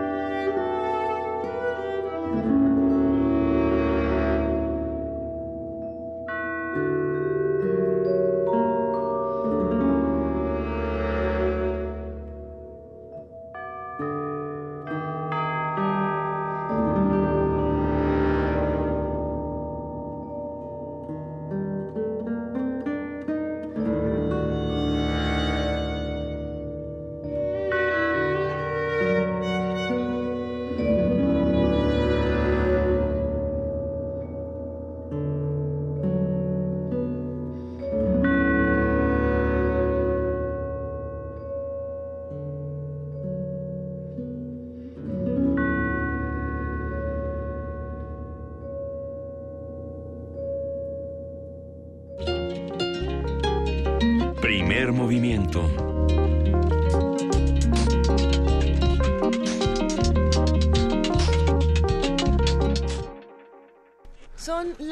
8 de la mañana con 8 minutos, seguimos aquí en primer movimiento y acabamos de escuchar música, acabamos de escuchar diferentes eh, espacios musicales de la curaduría musical de Dulce Wet, directora de Discoteca de Radio Nama, a quien le mandamos un gran abrazo, igual que a todos nuestros amigos de, de Discoteca. Escuchamos cuál, querido Miguel Ángel Quemain. Son miniaturas, homenaje a Redón, eh, Redón para ensamble de cámara, El Cuervo y Melancolía de Giovanni Piacentini. Giovanni Piacentini es su guitarra y ensamble, clarinete bajo, percusión, vibráfono, violín, viola y guitarra del álbum Claroscuro, Chiaroscuro. Este, una obra importante en esta curaduría. Y que no se escuchen muchas frecuencias radiofónicas, es importante decirlo. Que qué bueno que existen todavía eh, recintos y pequeños refugios sonoros para todas estas piezas. Ojalá que cada vez tengamos más en todas las frecuencias de, nuestro país. Pero bueno, tenemos mucho que discutir todavía aquí en primer movimiento. Fuera del aire estábamos hablando del tema de Venezuela, de, lo que ocurre en nuestro país y tú por aquí, querido Miguel Ángel, tienes invitaciones. Bueno, ya mañana, mañana es lo que les este, venimos diciendo desde el martes, va, a estar diverso, Encuentro de Poemas en la Ciudad de México 2017. Mañana, mañana se inaugura bajo el lema Desbordando Fronteras. Va a ser del 29 al 2 de julio. Más de 70 poetas nacionales y de otros países van a disertar en diversos recintos sobre temas como la migración, el intercambio cultural, el desplazamiento de personas y la palabra en tránsito. Habrá lecturas de poesía, mesas de discusión, talleres, premios, conciertos, presentaciones escénicas e intervenciones multimedia. Las actividades del encuentro inician mañana a la una de la tarde en el antiguo Colegio de San Ildefonso con un recital poético a cargo de Lorna Di Cervantes, Daniel Borsutsky y Alejandro Murguía. Ese mismo día, de mañana, aquí 29 de junio, en la sala Julián Carrillo, que ya conocen muchos de ustedes, aquí en Radio UNAM, pero a las 19 horas habrá una lectura de poemas a cargo de Emilio Coco, de Italia, Olvido García Valdés de España, y de México, los poetas Ernesto Lumbreras y Jorge Esquinca y Hernán Bravo Valera. Varela, perdón. Este, para mayor información puede consultar las, las páginas con Tecleando Diverso 2017 en Cultura Ciudad de México. Y brevemente decir que sí, escuchar a Hernán Bravo Varela leer sus, sus textos, sus poemas, es, es toda una experiencia. Bueno, a mí me gusta mucho y, y, será un placer eh, escuchar las lecturas de todos los que estarán en Adolfo Prieto 133, Colonia del Valle, a pocas cuadras del Metrobús Amores, así que estén pendientes de todo lo que ocurre mañana. Eh, nosotros nos vamos en unos momentos más a nuestra nota nacional, que, que bueno, pues es un tema importante. Sí, hemos hablado mucho de, de feminicidios en las últimas semanas, en los últimos meses, en los últimos años, eh, y es, eh, es todavía un debate que, que invitamos a que todos eh, se sumen en redes sociales al 55 36 43 39 teléfono, arroba P Movimiento en Twitter, diagonal Primer Movimiento UNAM en, en Facebook, y pues a que platiquemos todos de, de qué significa esta palabra y cómo se resignifica en 2017. Frida Guerrera se ha, especializado en este tema ya desde hace un buen rato tiene un blog que era el que comentabas a principio de, este programa, querido Miguel Ángel. Así que quédense con nosotros, vamos a hablar de feminicidios aquí en Radio UNAM. Primer movimiento.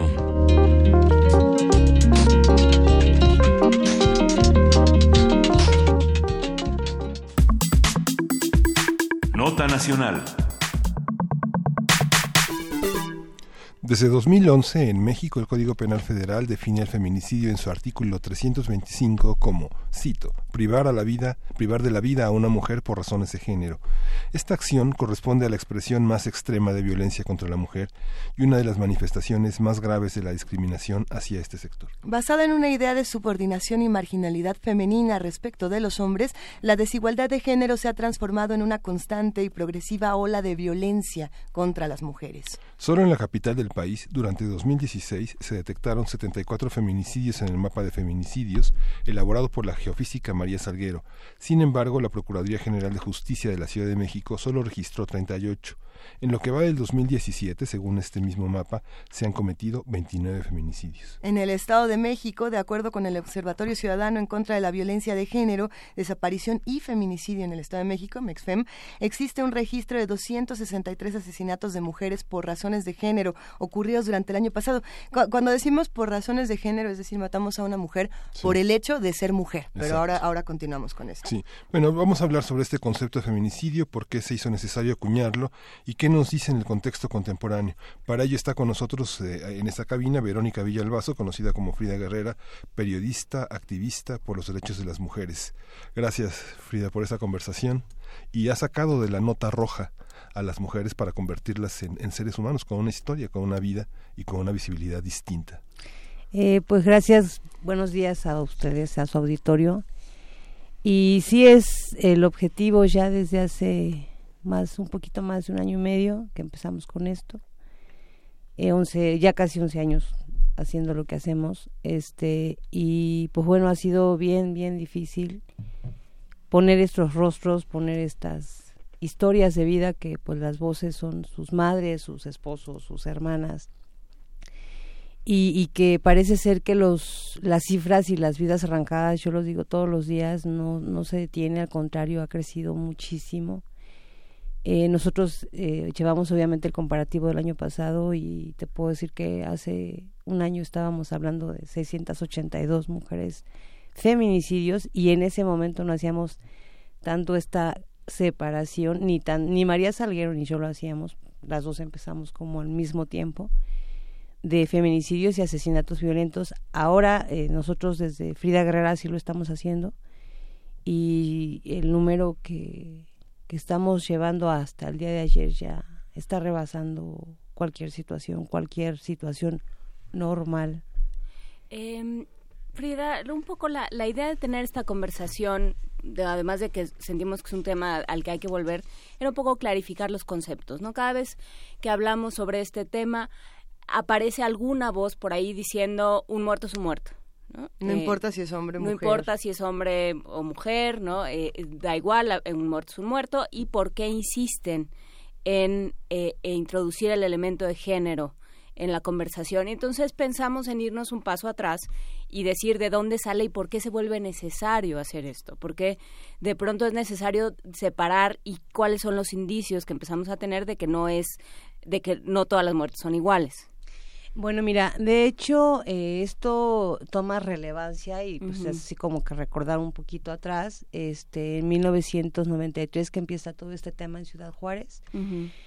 Y, que bueno, finalmente viene acuñado ya prácticamente hasta 2000, 2013, prácticamente es aceptado en, en el país como, el, como tal, como feminicidio. La lucha de, de Marcela Lagarde, que fue la precursora de todo este tema, eh, pues fue primordial. ¿Y por qué feminicidio y por qué no homicidio? Eh, el simple hecho, ya lo decía ahorita, lo decían ustedes, lo decía Luisa, el simple hecho de ser mujer, y que una pareja, una expareja, un conocido, un no conocido, eh, por ese simple hecho, tome nuestra vida, ese ya es un feminicidio, el dejar a una mujer expuesta, el haberla desaparecido durante el tiempo que sea, ya sea una hora o sean 15 días, el mutilarla, el exhibirla en espacios públicos, pues ya implica un, un, feminicidio. No es lo mismo, no nos matan por lo mismo sí se están dando caso, casos últimamente, eso es también muy alarmante, sobre todo en, en, el interior del país, eh, de mujeres que ya están tomando pues venganzas o tomando ya la justicia por sus propias manos y los asesinan en estas relaciones de pareja, pero es totalmente diferente el por qué están asesinando, por qué siguen asesinando mujeres.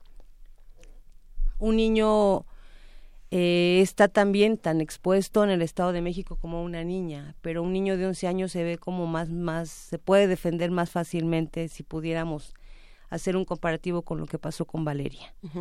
Valeria es una chiquita de 11 años que simplemente su papá la subió a la combi y la niña ya no pudo bajarse de ella, ¿no? Entonces, esa es una situación bien, bien clara de que a nosotras es más fácil que nos asesinen, que nos violenten por el hecho de ser mujeres no porque seamos más, vulnerables, sino porque obviamente el poder que se puede ejercer de parte de un hombre a una mujer no es el mismo, jamás nunca, aunque seamos las super girls, ni aunque seamos las super mujeres, vamos a poder comparar la fuerza que tenemos con la fuerza de un hombre, una a nivel físico y otra, si tenemos una situación emocional con esta persona, pues obviamente el poder ejercido, o sea, la violencia es sistemática, es una situación que se va, se viene viviendo de muchos años atrás y finalmente el poder emocional, el poder psicológico que pueda tener una persona, un hombre, una mujer, es altísimo, es muy, muy alto. No digo que no haya hombres que sean también sometidos a este tipo de maltratos, a este tipo de violencias, pero se da muchísimo más en las mujeres. ¿Tiene un trasfondo cultural, social? Eh, la, la, la, vez pasada que estuvimos con Luisa lo, lo platicábamos, este, yo, yo creo que sí, sí es pues si es un tema uno de, de educación, es un tema de falta de valores, la situación de crisis de valores que estamos viviendo ya. Bueno, hace 11 años yo, yo soy terapeuta de, formación, eh, trabajé muchos años con niños y hace 11 años, hace, hace 11, 15, 15 o 16 años hablábamos de crisis de valores. Ahorita ya podemos hablar de una ausencia total de valores. Pero pensando que los valores pueden ser positivos o negativos, ¿no? Digamos, los valores no son buenos o malos per se, sino que son valores, ¿no? Son cosas en las que uno cree y bajo las cuales uno se, por las cuales uno se guía. Em, un valor de esta sociedad es las mujeres son más vulnerables. Las mujeres, a las mujeres se les pueden hacer ciertas cosas, las mujeres, o sea, esos son valores de esta sociedad. También eh, la solidaridad, la empatía, pero hemos crecido con un mensaje y con un discurso de que las mujeres el cuerpo femenino no es de no es de las mujeres no el cuerpo es de quien el cuerpo de las mujeres es de quien quiera uh, usurparlo usufructuarlo. Hasta del estado. Hasta del estado, em, entonces bueno esos también o sea de alguna manera estamos en varias crisis de valores no yo me iría o sea un poco un poco problematizando el término por un lado, estamos empezando a sacar a la luz, no, no estamos resolviendo todavía nada, pero por lo menos estamos empezando a visibilizar el trabajo tuyo y de muchas otras activistas es importante, muchos otros activistas es importante en ese sentido. Eh, empezar a visibilizar ahí hay un problema, ¿no? Ahí hay un problema y no es lo mismo, como dices, que se suba a un niño de 11 años a una niña de 11 años solo a un, a un transporte público, porque el cuerpo de ella puede ser objeto de, eh, de abuso mucho más fácilmente que el de él. Eh, entonces empezamos a visibilizar, pero también empezamos a visibilizar, a visibilizar, todo lo que está mal en esta sociedad y todo lo que tiene que ir cambiando y todo lo que es pura simulación en términos de políticas públicas. ¿Qué pasa con las políticas públicas? Pues yo creo que no hay políticas públicas. O sea, finalmente eh, el único que se ha medio pronunciado por el tema es el señor Osorio Chong y, siempre con el tema de y siempre maneja el mismo término tenemos que homologar, tenemos que unificar el tema del feminicidio en el país. ¿Para qué? Eh, organizaciones eh, de derechos de las mujeres, yo no pertenezco a ninguna, yo trabajo totalmente independiente, soy comunicadora y como tal me he manejado. Eh, hablan de alertas de género, ¿para qué? O sea, una alerta de género sí debería de ser para evitar, para prevenir. Como es grande, pues se fue ella solita porque ella se quiso ir. Muchas muchos vacíos legales en todo el país, muchísimos vacíos legales y que precisamente están arrojando que los números no se paren. No hay políticas públicas, no, no hay. Las alertas de género sirven, no, no sirven. Y lo hemos estado viendo. Eh, no sé, el, caso de, de, Valeria fue muy mediático, se viralizó, un caso que, generó mucho ruido, pero no es el único caso en, en, esa. O sea, hay una pequeñita de entre 4 o 5 años que está sin identificar violada y asesinada a golpes de Jada el 16 de marzo en Avenida Bordo Sochiaca y nadie sabe de ese caso. Entonces, yo sí creo que, que, que es un tema bien, bien delicado y que no está poniendo, y como lo platicábamos en algún momento con Isa, creo que ya va a ser un año. Más o menos.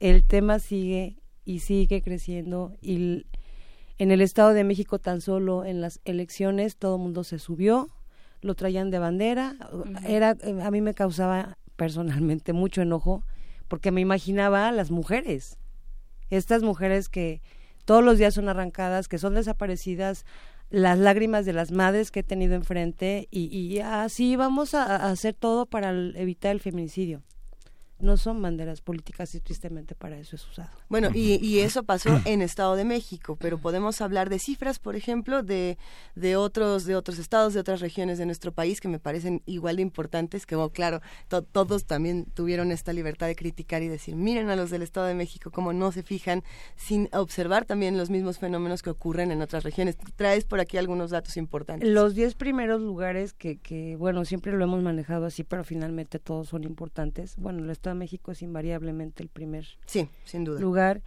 con 105 en nuestra cuenta. Ahorita les, les detallo por qué. Veracruz otra vez se subió. Oh, bueno, Veracruz está rojo. Otro. 70, Chihuahua con 62, que volvió otra vez esta, este fenómeno de desaparecer a las mujeres, sobre todo a las trabajadoras de maquiladoras, y otra vez están apareciendo este, asesinadas. Puebla con 57, Michoacán con 54 y la Segura Ciudad de México con 48. Muy grave la Segura Ciudad de México, que el año pasado le negaron esta situación de la alerta de género y que bueno, pues yo digo, pues sí, en efecto, de cualquier manera las van a seguir asesinando, ¿no? eh, Oaxaca con 40 y de ahí se dispara mucho Morelos con 35, Sinaloa con 30 y Baja California Norte con 30. Lo que sucede es que finalmente los mecanismos que tiene el Estado para hacer una denuncia son todavía muy, muy este, complejos, porque mucha gente sí se va si se, quiere alejar de su familia por las situaciones de violencia, de angustia y de persecución al interior de su propia familia, padrastros abusadores eh, llenos de morbo que acosan a las jovencitas que se van con amigas o con novios, pero no hay un mecanismo expedito para levantar una denuncia y que opere una, una, una alerta inmediata para buscar, y lo hemos visto en los últimos casos. Se ha complejizado la situación. Hay una, hay una parte, que te quería preguntar, tú como comunicadora, el hacer visibles estas historias estas historias, ¿qué complejidades tiene? Porque al interior de muchas familias, de las voces que tú recoges, hay voces que acusan a la propia víctima, ¿no? Cuñados, amigos, tíos, este, si le dijimos que no fuera a fiesta los viernes, le dijimos que no se tatuara, le dijimos... Que no saliera hacia la calle. ¿cómo, ¿Cómo conjuntas esa visión sin que sea, digamos, una idealización de la víctima? Mira, ha sido muy, muy difícil por el tema de, de que yo, yo lo comentaba hace algunos meses, cuando el tema del SB, todas nos enojamos y dijimos, es que ¿por qué le dice eso a la Procuraduría? Cuando finalmente la sociedad, desgraciadamente, es la primera que lo hace, es la primera que, que señala, que criminaliza. ¿Por qué? Porque también ese es otro punto en los medios de comunicación. Obviamente la mayoría de estas notas son notas rojas. No todos se ven en los grandes medios, no todos se ven en medios pues que se leen mucho y, pues desgraciadamente la mayoría de la sociedad se va con el tema de criminalizarlas, ¿no? Eh, sí ha sido muy difícil porque pues de repente sí los comentarios son muy muy agresivos hacia las familias que para qué la dejó tener novio eh, tenía 11 años que cómo dejaron que Valeria se fuera sola en camión o sea cómo la sube a la combi sabiendo que o sea mm, porque todos nos subimos a una combi a los 11 años o sea iba dos cuadras de su casa, ¿no? O todos deberíamos poder subirnos a una combi a los 11 años. O todos deberíamos de poder hacerlo. Eh, sí, sí ha sido, te decía, complejo, pero la gente lo está entendiendo. Yo cuando hay algún comentario, a nosotros nos publican demasiados lugares, sobre todo en, nivel internet, no tenemos hasta ahorita ningún medio impreso, pero en los comentarios que vemos, eh, cuando yo llego a contestarlos, los invito por ejemplo, siempre sale el comentario de ¿y por qué no cuentas a los hombres? Entonces yo les digo, ¿y por qué no los cuentas tú? Sería una labor interesante. Yo no podría, estaría loca, ¿no? Sería demasiado para mí. Este, o pero ¿por qué la dejó así? No, no, y otra vez es la invitación, no criminalices. Entiende, no es fácil, etcétera, etcétera, y, das una explicación y la gente lo está, lo está entendiendo. Eh, hay una situación bien interesante que ahorita está pasando, en mis redes. Yo a partir del primero de febrero empecé la visibilidad ya en las redes sociales con Periscope y Facebook. Y has recibido una serie de ataques importantes. Bueno, aparte de las amenazas que sí han estado fuertes y pues nos han llevado a, tener que ingresar al mecanismo y poner denuncias y cosas así. Eh, se está dando un fenómeno bien interesante en, en Facebook Live sobre todo, porque obviamente yo escribo de, por ejemplo, esta semana escribí de Ana Patricia, que es una chica desaparecida, y entonces la familia de Ana Patricia me empieza a seguir, o los amigos de Ana Patricia. Este, eh, no sé, he escrito de Coahuila, de Nuevo León, de diversas partes del país, y obviamente la gente cercana a la chica pues me sigue. Entonces está haciendo como una red grande de, mujeres y de hombres, que ya es de, de, que ven un feminicidio inmediatamente, Frida Guerrera, ¿no? O pregúntenle a Frida, ella debe de saber. Eh, y, cada vez es más gente la que no es no llegamos a los cientos como muchos otros eh, grandes eh, opinadores en este país pero pero ya estamos creando una un público que ya está pendiente todos los días a las 19 horas para ver la visibilidad para ver cómo no pueden este pues dejarlas ahí visibles y sobre todo esto cuando yo hablo de, de, esta, de estas cifras tristes, yo hablo de cifras de vidas arrancadas, no hablo de números nada más. Son 87, 90, 897 feminicidios en lo que va del 1 de enero hasta el día 27 de junio. Y son eso, son vidas, son mujeres que fueron arrancadas por la simple y sencilla razón de que en México se puede asesinar y no pasa nada. Entonces, además de los 223 asesinatos violentos de mujeres, porque esta diferencia que nosotros llevamos, muchas otras organizaciones, por ejemplo, en el Estado de México han manejado esta cifra de 125, 120, sí, algo así, 125. Tratamos de ser bien, bien claros en este tema porque las autoridades regularmente hacen eso. Ay, es que estas viejas a todo le dicen este feminicidio. Eh, nosotros sí separamos el tema de ejecutadas con otras personas, asaltos, eh, situaciones que no, que en el primer momento no se ven que sean directamente por el hecho de ser mujeres. ¿no? ¿Y cómo, cómo lo, digamos, eh, cuáles son los, los factores, ¿no? para ponerlo muy concretamente, cuáles son los factores que, que apuntan hacia un feminicidio? Eh, como ya te comentaba, el hecho de que haya una, una desaparición, sea el tiempo que sea, que el cuerpo haya sido expuesto en vía pública, obviamente si hubo violación eh, sexual, que curiosamente, eh, por ejemplo, en Coahuila lo acaban de, lamentablemente de hacer. Encuentran un cuerpo de una chica, Tania Karina, 15 días desaparecida, la encuentran enterrada y las autoridades determinan que no lo pueden catalogar, no lo pueden tipificar como feminicidio porque no saben si la violaron. Y pues está bien, bien grave porque no puede ser que nuestras autoridades en todo el país no tengan bien claro cuáles son estos términos que definen lo que es un feminicidio. La chica fue desaparecida 15 días. Es un feminicidio y es un feminicidio claro. Hay, muchísimos comentarios en redes sociales de personas que te admiran, que te abrazan, que te mandan muchas preguntas, Frida. Eh, Víctor Ernesto es un interesante. Generalmente hablamos de, lo que las autoridades hacen o no hacen. Hablamos también de cómo podemos analizar eh, los mecanismos, cómo podemos definir lo que son los feminicidios. Pero también queda este, este asunto de qué se hace con las comunidades que los viven. No solamente las familias, sino a ver, eh, esto está ocurriendo en mi colonia, esto está ocurriendo en mi delegación, esto está ocurriendo en mi estado. ¿Qué hago yo como, como ciudadano para prevenir, para eh, generar otro tipo de redes, no solamente Twitter, sino en este intercambio cara a cara, ¿qué podemos hacer? Yo le digo mucho a la gente, aprendemos a ser un poquito más metiches. Antes, bueno, yo tengo 47 años y esto era pues como muy común en mis años ser metiche, ¿no? O sea, las, las comunidades éramos muy metiches. Y, y, yo creo que una manera de cuidarnos es también aprender a observar. Estamos con el teléfono todo el tiempo y, ya no vemos. Si vamos en el coche, no vemos si la pareja del lado está discutiendo, a lo mejor no tanto meterte, pero sí háblale a la policía. ¿no? En alguna ocasión nosotros nos hemos tenido que parar hasta 40 minutos observando parejas que se pelean para ver si, si algo pasa, pues tener poder intervenir, ¿no? Eh, estos focos rojos, o sea, no hay algo bien importante, hay muchas mujeres que son maltratadas y esta situación de vergüenza pues no las deja hablar y cuando hablan, ay, pero eres una tonta porque sigues con él, es que te gusta. te gusta que te maltrate. Y yo creo que, que tenemos que aprender un poquito a sentir, es desde nosotras como mujeres y obviamente los hombres. Yo os digo siempre, aprendámonos a cuidarnos y ustedes cuídenos y nosotros los cuidamos a ustedes, ¿no? Eh, esto es importante, perdón que te interrumpa, pero esto es importante, que no es una, o sea, no estamos planteando un asunto adversarial no estamos planteando un pleito, no estamos planteando contra mujeres. ustedes contra nosotras, este, ni, mucho menos, ¿no? Todos los hombres son violadores, todas las mujeres son, no, no, Eso es lo que nos ha llevado, ese tipo de discursos nos ha llevado a donde estamos.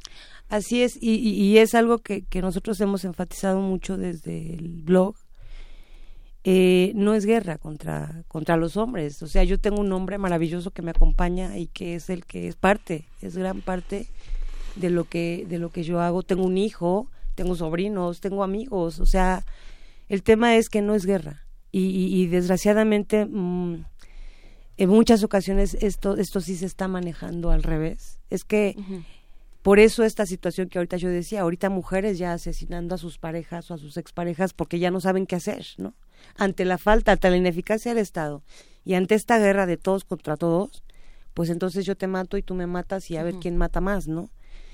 se tiene que, definir bien bien esto, no es una guerra contra los hombres, debemos de cuidarnos unos a otros y unas a otras, ¿no?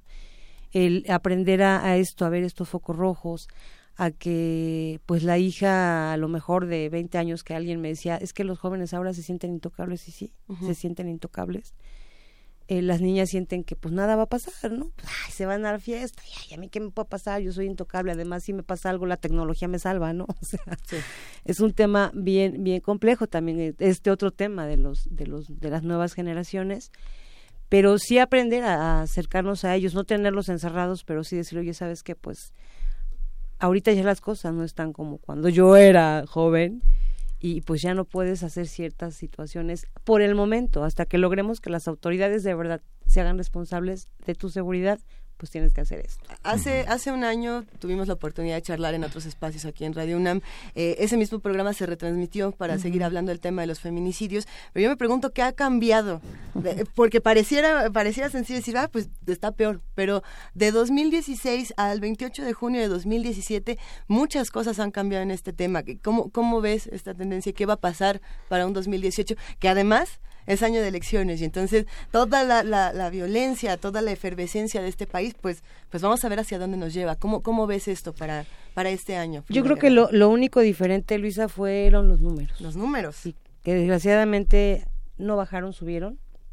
Y que obviamente el feminicidio y las elecciones, ya, ya lo platicábamos ahorita. O sea, Coahuila fue otro que usó el feminicidio como bandera y que bueno, sabemos que cada vez que haya una elección eso va a pasar pues yo voy a evitar los feminicidios y siempre lo prometen cuando yo le digo a la gente no, no les, no les, que no les prometan, es su obligación, lo tienen que hacer. Eh, yo creo que se va a poner muy delicado si de verdad no, no, las autoridades no toman en serio esto que está pasando. Yo lo decía, no nada más se trata de un caso, de dos casos que se alcanzan. O sea, estuvo Lesbi, Lesbi fue el 3 de mayo. Y mucha gente se queda con eso, ¿eh? Este, eh, fue Valeria, ¿no? Fue el 9 de junio. Y, y, y las 895 más. Y la, y la parte de, los, de los medios, Frida, en Radio UNAM estamos trabajando para que la gente que estamos detrás de los micrófonos entendamos y podamos estar eh, no, no en lo políticamente correcto, sino en lo, en lo, en lo, en lo, en lo justo y en lo y, haciendo comunidad y solidaridad con todos estos espacios. Sabemos que muchos colegas, muchos comunicadores en muchos espacios te deben de ver como un bicho raro. Las preguntas deben de ser acusatorias, incriminatorias, este, difíciles de aceptar sin rabia y sin enojo ¿Cómo es la reacción de los medios y la exhibición? Nosotros estamos en un medio, en el radio, pero la exhibición de las víctimas en la, en la prensa, en las portadas, en las primeras planas, ¿tú crees que hay un predominio de la exhibición de las mujeres asesinadas frente a los hombres? ¿Hay, una, hay, un, hay un morbo especial en, en mostrar cómo quedan los cuerpos, cómo son exhibidos? Eh, yo creo que, que más que la imagen, que sí, es muy, muy triste. Las imágenes eh, son muy dolorosas es la, los títulos. O sea, tan solo ayer leía uno en Querétaro que dije, bueno, hasta omití decirlo, ¿no? Porque dije, me enojé. Pero, y sí, soy el bicho raro de, de, mucha gente, no nada más de medios, sino de organizaciones, porque así de, y está loca porque está haciendo lo que nosotros hacemos al año, ¿no? Y lo juntamos todo. Eh, yo creo que como medios de comunicación sí es, y, lo platicábamos también en ese otro momento, el tema de la nota roja, o sea, pues finalmente es nota roja, o sea, no se van a poner, eh, los, los compañeros de nota roja no son así como de, ay, pues la mató porque este desgraciado, bla, bla, no, no, no, o sea, la mató por infiel, porque le dijo que estaba embarazada de otro. Entonces lees la nota y dices, ¿y cómo le digo yo a la gente que me está siguiendo o que me está viendo que una mujer fue asesinada? No, nunca, ¿por qué? Porque voy a justificar lo que, lo que es, desgraciadamente estos medios están haciendo, ¿no?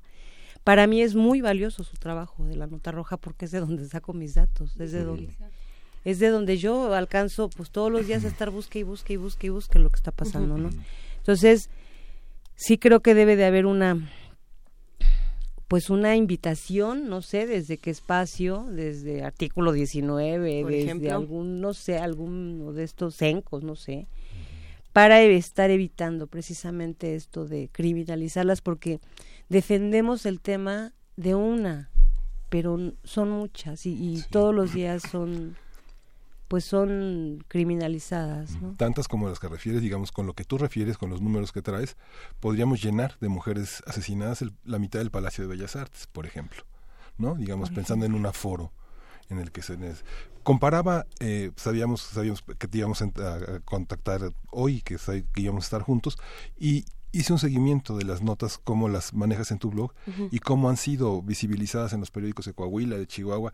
Son dos párrafos, eh, epítetos, acusaciones. La nota roja tendría que variar, digamos, tú cuando accedes a la prensa local, que ahora se puede acceder a través de Internet, los periódicos de la cadena de la OM, este, los periódicos eh, que tienen distintas cadenas y que reproducen las notas de una manera masiva. Eh, ¿Tiene que cambiar la nota roja o nos resignamos a que la nota roja siga así? ¿Hay manera de que cambie esa visión? Yo creo que, que sí tiene que cambiar un poquito. Eh, y ese es uno de los objetivos del, del, blog. Nosotros traemos ahorita un proyecto que espero poder concretar ya en estos días y, poderles compartir a ustedes esta necesidad de, de visualizar el feminicidio, de, de, visualizarlas a ellas, de contar quiénes eran sus historias y que los compañeros de la nota roja, pues sí, yo creo que sí se tiene que hacer un, un reacomodo de cómo se maneja, sobre todo el tema de, de las mujeres, ¿no? De los niños. Eh, ahorita está haciendo algo muy grave también lo que está pasando porque pues están matando niños. Ayer, el último fue de ayer, siete años, ¿no? Y, y dices, ¿y qué estamos haciendo como medios también? ¿Cómo estamos? No nada más es informar, es sentir y aprender a, a empatar con eso, con ese cuerpo que estamos teniendo enfrente. ¿no? Hacemos la invitación, cerramos esta conversación haciendo la invitación a todos los que hacen comunidad con nosotros a que sigan el blog fridaguerrera.blogspot.mx. Eh, el último texto es precisamente de ayer, Ana Patricia García Rivero, ¿Dónde está tu sonrisa? escrito por Frida Guerrera, Verónica Villalbazo, que siempre es un, un placer charlar contigo. Muchísimas gracias, como siempre. Al contrario, les agradezco muchísimo. Seguiremos pendientes. Gracias. Primer movimiento.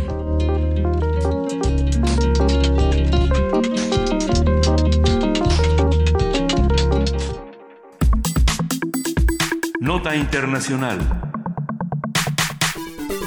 Empresas, bancos e instituciones de algunos países reportaron este martes un potente ciberataque en sus sistemas informáticos.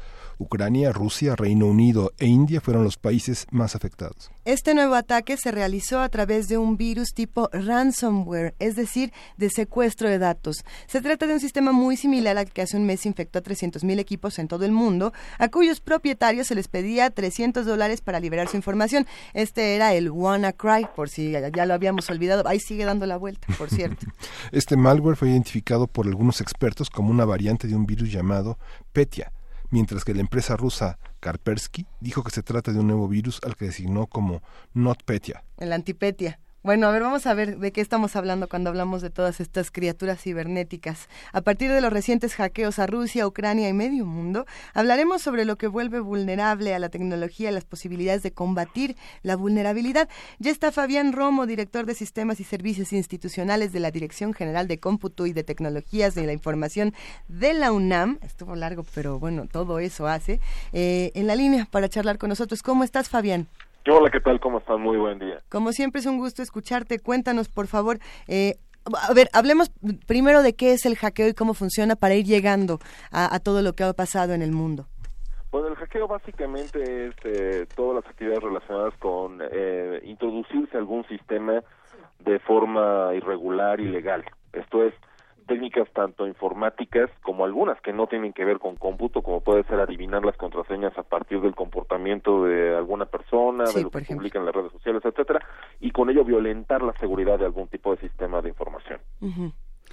Eh, Fabián, un poco lo que lo que planteábamos al momento de, de, de, hablar de esta conversación y de pensar en el tema de los hackeos y demás, era que por, por definición esta, esta red, esta sistema que hace que todos nuestros o que buena parte de nuestros em, de nuestros dispositivos, de nuestra información esté esté conectada. Entonces un dispositivo pueda tener acceso a la información que está en otro y demás. Eh, pues eso es el, el, caldo de cultivo perfecto para, para el hackeo. O sea, la única manera de impedirlo es, hasta ahorita creo, eh, teniendo una computadora que nunca jamás ha estado expuesta a redes, pero eh, ¿Cómo nos planteamos? No, sí, sí se puede, pero la tienes que sacar del paquete, usarla y tirarla, casi. Entonces, eh, ¿cómo, ¿cómo se puede eh, pensar en un mundo sin hackeo? Porque mientras siga avanzando la tecnología, avanzará, eh, parece ser, avanzarán las maneras de, de vulnerarla. ¿La podemos ser invulnerable? Eh, eh, en realidad, todo sistema de información es vulnerable en una u otra forma. Como bien mencionas, este, pues sí, prácticamente si alguien no quiere que le roben información, pues la regla es ni siquiera lo piense. Este, porque igual y nos podrían hackear el cerebro, ¿no? Estar adivinando qué es lo que estamos pensando, lo que se nos está ocurriendo. Pero sí, uno de los principales puntos que estamos viendo en las últimas fechas es pues esta explotación, así se le denomina informáticamente hablando, de vulnerabilidades, debilidades que tienen particularmente los sistemas operativos, que pues, es lo que sustenta la operación, valga la redundancia, de cualquier equipo de cómputo y que como bien mencionas, pues prácticamente ningún equipo hoy en día está aislado, desde los smartphones hasta las tabletas, pasando por los equipos portátiles, las laptops, los equipos de escritorio y los grandes centros de datos. Y algunos refrigeradores, si me apura. Por supuesto, a eso a eso se le llama la Internet de las cosas y recordemos el ataque que ocurrió en octubre del año pasado, en donde media costa este de los Estados Unidos quedó apagada del servicio de Internet debido precisamente a ataques masivos generados desde dispositivos como refrigeradores, cámaras de vigilancia, sensores de estacionamiento, etcétera. En un, en un mundo tan conectado es, por supuesto, la, lo que denominamos la superficie de contacto, esto es la potencial ocurrencia eh, o incidencia de algún riesgo, de alguna vulnerabilidad, pues es mayor, porque obviamente se tienen más usuarios, más dispositivos, y pues sí es, es, eh, indispensable estar mucho más atento a la aplicación de las medidas correctivas y preventivas, fundamentalmente, para evitar la ocurrencia de estos riesgos. ¿Para qué, ¿Para qué nos sirve actualmente eh, el hackeo? Bueno, ¿para qué le sirve a quienes hackean? Lo, lo pienso no solamente por, por esta noticia del de, hackeo que se realiza a diferentes países, sino, por ejemplo, el que se realizó el domingo, si no me equivoco, a, a varias páginas del gobierno de los Estados Unidos que tenía mensajes eh, pro ISIS, ¿no? Eh, el anuncio decía algo así como yo amo el Estado Islámico eh, y otro y otro tipo de cosas que ni siquiera sabemos realmente si el hackeo lo hizo o no lo hizo ISIS, ¿no? Pero pero están ahí, no solamente eh, se roban información, sino también ejercen cierto tipo de mensajes. ¿Cómo ves este asunto, Fabián? Bueno, en efecto, el hackeo, respondiendo a la primera parte de tu pregunta, básicamente hay de dos tipos. Uno, el que se denomina hackeo ético, que es digamos el más benigno de todos y que es de hecho bastante útil. Incluso en, no solamente aquí en la UNAM en muchas instituciones y organizaciones en todo el mundo se utiliza el hackeo ético fundamentalmente para valorar el nivel de seguridad de un sistema de información una página web una base de datos o algún dispositivo nosotros aquí en la UNAM, aquí en la DGTIC, tenemos un grupo denominado UNAM CERT, que son las siglas del, grupo de atención a, incidentes y emergencias de seguridad. Y este grupo de información que tiene ya más de 25 años eh, funcionando, es uno de los más eh, expertos en la materia, tiene un grupo de gente especializada en hackeo ético, que no está tratando de, de, molestar a nadie ni mucho menos, sino detectar las vulnerabilidades que existen en los sistemas, incluso sistemas que desarrollamos aquí mismo en la UNAM, para entonces con ello saber dónde tenemos que poner medidas correctivas. Esa es una de las grandes ventajas del hackeo ético. Entonces es poner a prueba, poner al fuego las cosas y no liberar algo, no publicarlo hasta que no esté perfectamente o lo más posiblemente blindado y protegido. El otro es el que mencionas, es este este hackeo de eh, suplanto una identidad, le robo la identidad a un usuario, pongo otro tipo de información en una página web, le secuestro la información y luego pido un rescate de tantos dólares, etcétera. Y bueno, pues ahí pues dependerá mucho del giro del, del hacker. Ahí sí es un hacker malicioso, que lo que está haciendo es, de entrada, casi siempre, en la mayoría de los casos, obtener un beneficio económico, mm. como lo estamos viendo en estas dos últimas apariciones, el WannaCry y el, y el Petya, ¿no? En donde secuestran la información y quieren dinero a cambio de esa información. Y en otros es, eh, pues, incluso actividades muchísimo más eh, maliciosas o complejas o dañinas, como puede ser eh, incluso atentar contra la seguridad de las personas, detectar sus movimientos, tal vez para ejercer algún tipo de presión de secuestro psicológico, secuestro físico, eh, robar otro tipo de propiedades, no, meterse a las cuentas bancarias, este, tomar información de los usuarios, como ha ocurrido con varias corporaciones, en donde roban las contraseñas para después hacer compras en su nombre y con eso cometer cierto tipo de fraude cibernético. Son muchas las actividades maliciosas que pueden beneficiar a un hacker aplicando diversas técnicas informáticas. Sí, eh, digamos, el robo de información, porque eso es el hackeo, ¿no? El hackeo también puede ser, este, digamos, de manera analógica, pues estar detrás de una puerta escuchando lo que alguien dice o espiar sus cosas o no entonces su diario entonces tiene que ver sí con eh, con para qué nos sirve la información y, y, qué hacemos con ella y eso también esa conciencia yo creo que nos ayuda como usuarios a, a saber qué ponemos al alcance y, y qué tan vulnerables están eh, los datos o la información que nos resulte importante a nosotros. Sí, sin lugar a dudas, y muchos de estos sistemas, como bien mencionas, están interrelacionados. Hay mucha gente, por ejemplo, que utiliza la misma cuenta de acceso y la misma contraseña para una cantidad de sistemas de los cuales no se tiene la certeza de que estén en los mismos niveles de seguridad y protegidos. Un ejemplo muy claro, mucha gente ah, saca una cuenta, por ejemplo, en Spotify y el identificador en Spotify es la cuenta de correo electrónico, es muy común. O también se puede uno registrar con la cuenta de Facebook o de Twitter o alguna otra red social. Uno pone eso como nombre de usuario, lo que se llama el login name, pero el password, la contraseña, resulta ser la misma contraseña con la que uno accede al correo electrónico. Soy, soy Luisa Iglesias, eh, esa es mi contraseña, por así decirlo, y la pongo en todas mis cuentas, ¿no? No, tu contraseña es Samuel es una de las peores actividades que puede llevar a cabo un usuario, porque si a esa empresa le roban las credenciales, algún hacker, como bien mencionan, lo que le importa es la información y cómo puede monetarizar, digamos, esa, esa información. En el momento en el que roban las contraseñas de, de supongamos, del servidor de Spotify, y, y por supuesto van a intentar violentar las, las cuentas de correo electrónico, pues resulta ser que le estamos dando el remedio y el trapito, ¿no? Le estamos dando toda la información a cualquier potencial hacker porque usamos lo mismo para identificarnos en todos lados. Entonces, sin lugar a dudas, este universo conectado por todos lados nos lleva a, a, a que seamos mucho más precavidos como usuarios. La seguridad inicia desde casa, inicia desde nuestro bolsillo, en el dispositivo móvil, en el smartphone, y de ahí en adelante, ¿no? A siempre tener las medidas necesarias. ¿Y qué tan filosófico se tiene que ser también? Porque yo de pronto digo, bueno, de todas maneras, a ver, o sea, la gente siempre va a ser mucho más lista que uno, ¿o no? O va a tener más imaginación, o va a ser más creativa, entonces, o, o va a ser más persistente. Entonces, eh, ¿qué tanto? Pues de todas maneras van a llegar a hackear por algún lado, ¿y para qué me hago bolas con 18 contraseñas distintas que se me olvidan cada vez y vivo unas tragedias horribles porque me bloquean las cuentas y estas cosas? Eh, ¿Qué tanto de veras se puede impedir? O sea, ¿qué tanto una contraseña fuertísima eh, y distinta para todo te ayuda, a, te, te defienda a la hora de la hora contra alguien que se pone a ello? Bueno, la, idea fundamental en esto es distinguir los niveles de, información, volúmenes de información y la criticidad de la misma.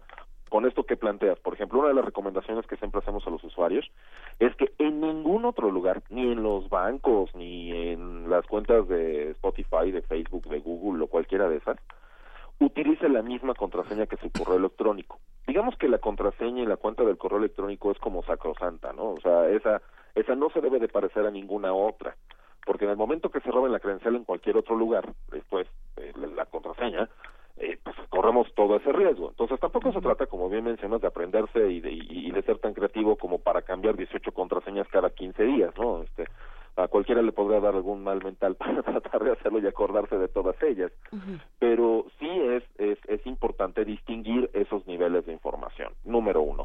Y número dos, tener la precaución de que no toda la información debe de estar en el mismo lugar. Como siempre decimos, respaldar dato que no se respalda ya no dos, tres veces es dato que corre el enorme riesgo de ser perdido o de ser robado. Entonces, eh, eh, todas estas actividades que hemos visto del, del ransomware que, que encriptan y guardan la información y piden el rescate, pues perfectamente si uno hace su respaldo, si tiene la información, no solo en un lugar, sino al menos en otros dos, pues el ransomware prácticamente no le afecta en nada, ¿no? Entonces, pues sí es, es, es parte de esas actividades que, que dependen del usuario y de organizarse adecuadamente en un mundo tan digitalizado en donde la economía literalmente se está transformando en, esta revolución industrial de, la sociedad de la información y por lo tanto es, es uno de los bienes más importantes. Querido Fabián Romo, ¿qué te parece si hacemos próximamente eh, una, una, una pequeña mesa para hablar de estas estrategias eh, en medios digitales?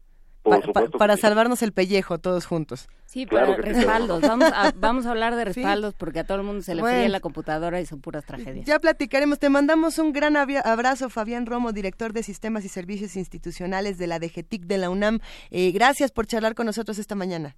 Muchas gracias a ustedes. Que tengan un estupendo día. Gracias. Primer movimiento.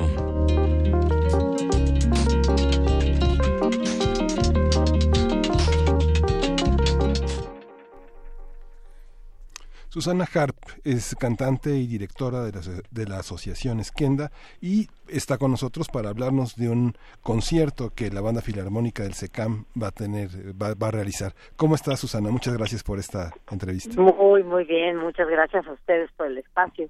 Cuéntanos todo. ¿Qué va a pasar con la orquesta, con la banda filarmónica? Pues viene, viene la banda eh, avanzada del SECAM. El SECAM es una escuela de música que está en la Sierra Mije, en Oaxaca. Sí. Está cumpliendo 40 años de existir y estamos celebrando este enorme esfuerzo comunitario eh, en el Palacio de Bellas Artes. Llevamos ya más de un año y medio planeando esta fiesta, este concierto. Eh, la primera fecha que teníamos, que era primero de julio, sábado primero de julio, siete de la noche, pues para nuestra felicidad los boletos volaron y queremos avisarles que pudimos abrir una segunda función el mismo día, aunque extrañamente la función es más temprano.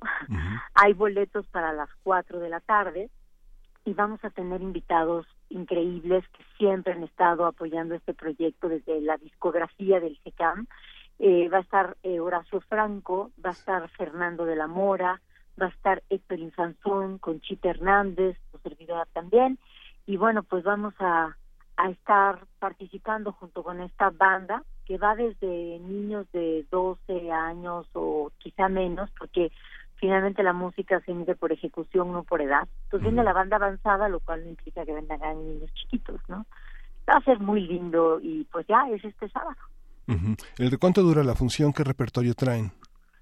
La función dura alrededor de una hora y media, una hora cuarenta y cinco minutos, eh, dependiendo de los ancores que se hagan.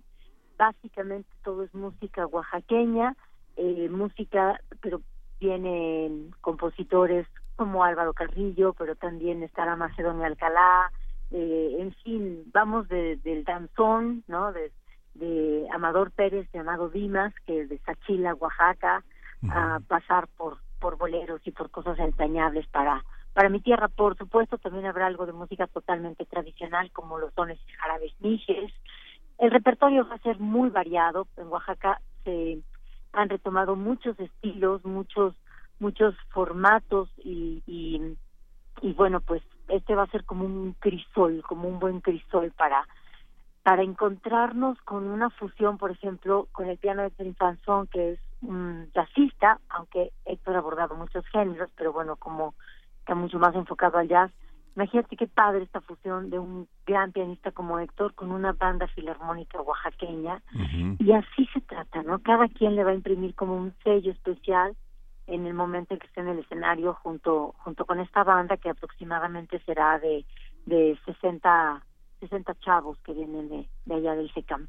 Sí, es una banda, no, no, no una orquesta. Instrumentalmente, ¿con qué nos vamos a encontrar? El público que, que no que usualmente va al palacio a ver a, orquesta, a la orquesta sinfónica o a la filarmónica, ¿con qué se encuentra? Porque es un concepto de formato de alguna manera semejante, pero al mismo tiempo muy, muy, muy tradicional y muy popular. La diferencia es que las bandas filarmónicas no tienen, bueno, ninguna banda tiene cuerdas, esa es la diferencia. Puede haber bandas pequeñas como las del norte del país o bandas grandes como las de Oaxaca que pueden llegar a tocar sinfonías y este cualquier tipo de obra para concierto. Lo que es, lo que ocurre es que hay una suplencia de instrumentos, por decirlo de alguna manera, hay clarinetes, hay muchísimos clarinetes que van supliendo, por ejemplo, todos los violines clarinetes primeros, segundos, terceros, y así sucesivamente hay instrumentos de aliento, maderas, metales, eh, que van supliendo partes que tiene una orquesta eh, sinfónica o filarmónica y, y, esa es la gran diferencia de orquesta y banda. El trabajo que han hecho es ejemplar porque involucra a toda una comunidad, todo mundo está orgulloso de esta banda y de que sea México el, epicentro de este, de este, este, gran movimiento. Pero, ¿qué público, hasta qué edad pueden ir, eh, hasta qué edad está, está abierto? Niños, eh, hasta de 8 años. 8 años, a partir de 8 años. años. pueden ya pasar y evidentemente hacia arriba no hay límite de edad, mientras puedan subir estos pequeños escalones que tiene la sala principal, que es donde tocaremos. ¿Qué hay, este, qué, qué, qué, sigue después de estos 40 años? Eh, es una banda, es una banda del mundo ya. Eh, ¿cómo, cómo, ¿Cómo entra el mundo, cómo entra la, la Filarmónica al mundo a partir pues de estos 40 años de esta celebración?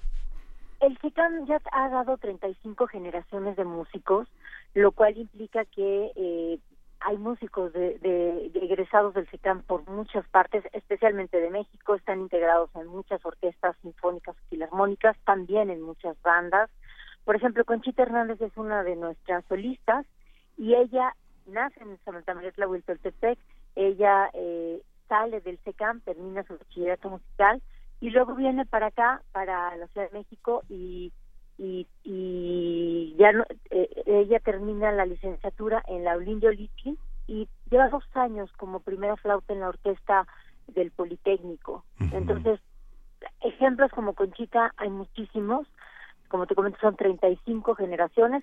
También muchos de los músicos de los chavos regresan a sus comunidades, porque no nada más hay gente de la de la Sierra Mije, hay gente de muchos otros eh, de muchas otras regiones de Oaxaca e incluso de otros estados ya del país.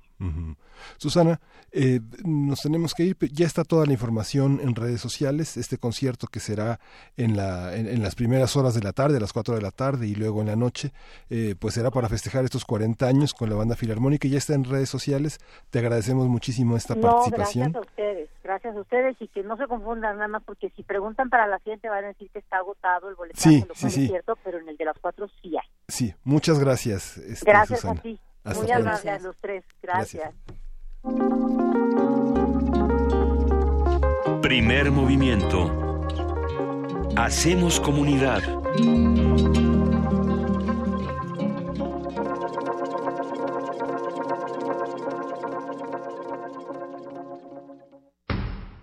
El rito comienza en el escenario. Los sonidos emergen, deambulan por el recinto, se cuelan en los oídos y estremecen los sentidos. Festival Intersección. los encuentros sonoros de Radio UNAM. Todos los viernes a las 21 horas en vivo desde la sala Julián Carrillo. Escúchalos a través del 96.1 de FM, www.radiounam.unam.mx o ven a Adolfo Prieto 133 Colonia del Valle, cerca del Metrobús Amores. La entrada es libre. Ballets de todos los tiempos. Música medieval, barroca, moderna. Los sonidos que hacen mover al cuerpo en un solo programa. Diáspora de la danza. Lunes a viernes a las 6.40 de la mañana y su retransmisión a las 3 de la tarde. Por el 96.1 de FM. Radio UNAM.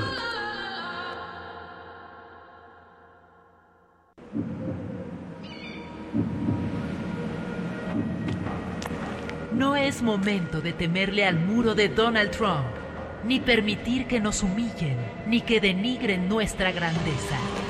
No más pisoteo a México. Es momento de recuperar nuestros valores como mexicanos. Se necesita algo más que un muro para dividirnos. Partido Encuentro Social. Náhuatl, mixteco, maya, celtal, tzotzil, zapoteco, otomí. Las lenguas originarias de México reunidas en un espacio de interculturalidad. Calme Cali. Calme Cali. Acompáñanos a conocer las diferentes culturas indígenas de nuestro país en voz de sus hablantes. Todos los jueves a las 10 de la mañana. Retransmisión domingo 15.30 horas. Por el 96.1 de FM. Radio UNAM.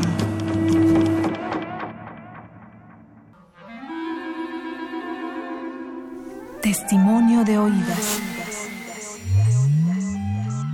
Música nueva en voz de sus creadores. De sus intérpretes. Un autorretrato sonoro de la música de hoy. Escúchanos por el 96.1 de FM los martes y jueves a la 1 a.m. o en su retransmisión los sábados y domingos también a la 1 a.m. Si no viniste a los 80 años de Radio UNAM, aún estás a tiempo. Retransmisión. Concierto de aniversario. La violonchelista Mónica del Águila y el pianista Gustavo Pimentel interpretan composiciones de Mario Stern y Jorge Córdoba. Además, el trío de percusión Barra Libre nos deleita con piezas de Maurice Ravel, Andrew Bell y María Finkelmeyer. El primero de julio a las 5 de la tarde y el 3 de julio a las 3 y media de la tarde. 96.1 de FM. Radio UNAM. Experiencia sonora. Primer movimiento. Podcast y transmisión en directo en www.radiounam.unam.mx.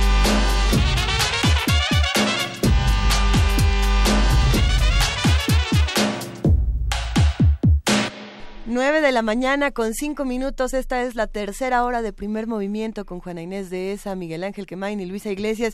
Y por aquí tenemos información importante que compartir con todos los que nos escuchan. Bueno, vamos a tener la presentación de un libro que se titula Antología de Poetas de Habla Castellana, siglos, siglos del siglo XIV al siglo XX, de Pedro Martínez Sadoc. Van a estar eh, presentando Alicia Martínez, Sandra Lorenzano, José Ignacio del Cueto, María Luisa Capela y José María Espinas. Esta presentación la organiza la Coordinación de Divulgación y Publicaciones y la Casa de las Humanidades de la Universidad de la UNAM este miércoles a las 19 horas en el auditorio planta baja de la Casa de las Humanidades. Eso está en Coyoacán. Los eh, informes 56, 58, 11, 21, 55, 54, 55, 79, extensiones 102 y 106. Vale la pena asistir siempre que hay una nueva antología. Aparecen, aparecen muchas cosas interrelacionadas que es importante visualizar. Y tenemos un ciclo de conferencias, emociones y afectividad, una mirada interdisciplinaria que coordina Olvet Hansberg y organizan el Seminario Universitario de Afectividad y Emoción y la Casa de las Humanidades este jueves a las 18 horas en el auditorio de la Casa de las Humanidades justamente y también los mismos teléfonos para que usted pueda tener mayor información 5658 1121. Venga, compartiremos toda esta información en redes sociales, en arroba P Movimiento y Diagonal Primer Movimiento UNAM. Por lo pronto, quédense con nosotros porque ya viene Poesía Necesaria. Primer movimiento.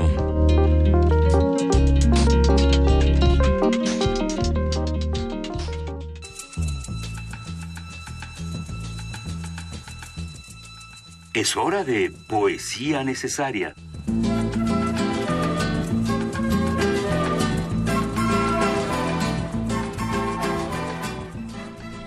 Querida Juana Inés de esa es el momento de poesía necesaria.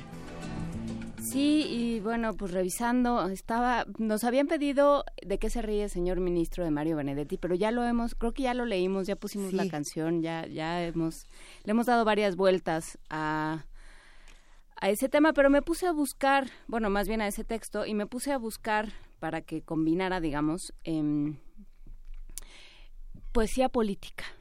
Y me Ah. encontré con, bueno, como se encuentra uno en internet, resulta que siempre alguien ya tuvo la misma idea. O sea, a eso me refiero con que no somos tan creativos.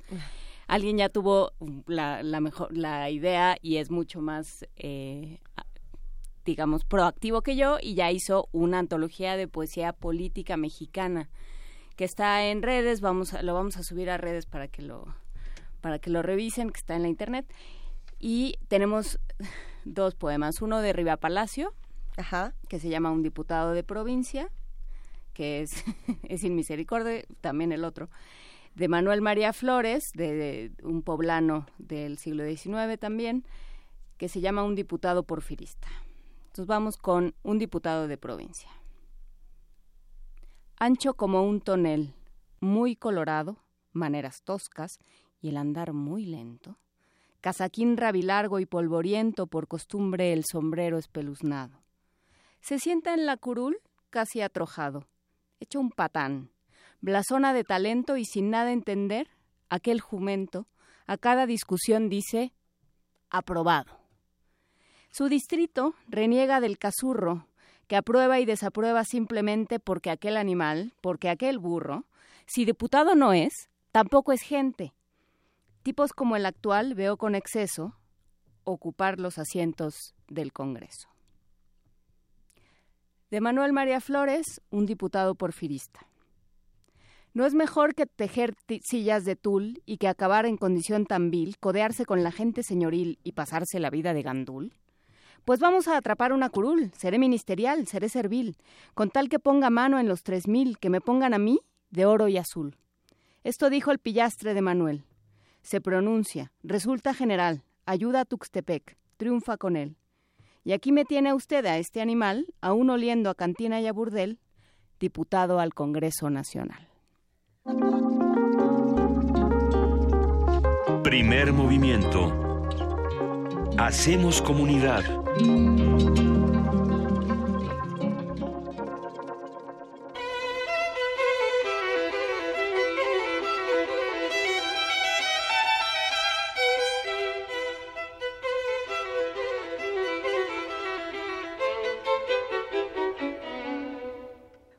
Días, amigos de Primer Movimiento. Soy Raquel Masmano. Y Roberto Rivadeneira. Somos el ensamble Navío. Navío es un grupo de conformación variable, en esta ocasión a dos violines. Queremos invitarles al concierto que realizaremos mañana en la Casa de Cultura Bucareli 69, a las 9 de la noche. Vamos a presentar obras de Telemann, Jean-Marie Leclerc, y un compositor que es poco conocido que se llama Calígula, compositor clásico, ya no es barroco. Para nosotros que venimos de tocar música barroca, encontrarnos con esta música que es mucho después es como una gran sorpresa, por eso nos emociona tanto. Hacemos interpretación histórica, es decir, tocamos con copias de instrumentos que se usaban en el siglo XVIII y XVII. Los arcos son distintos, las cuerdas están hechas de tripa y entonces el sonido es completamente otra cosa de lo que estamos acostumbrados.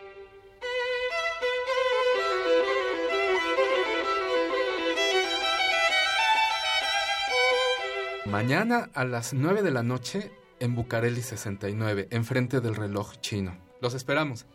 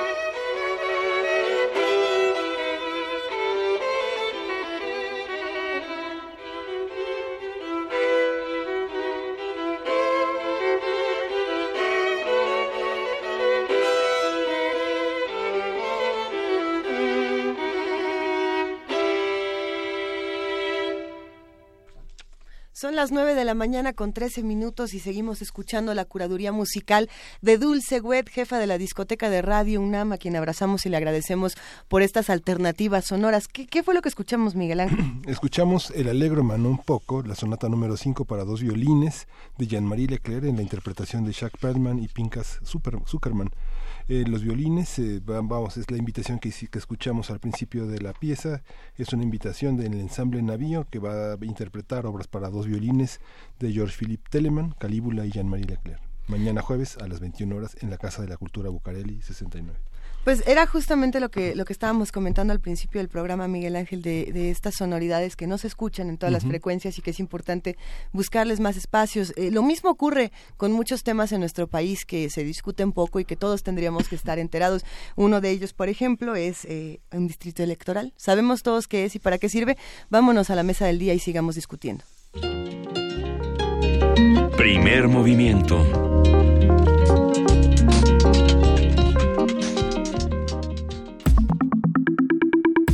La mesa del día.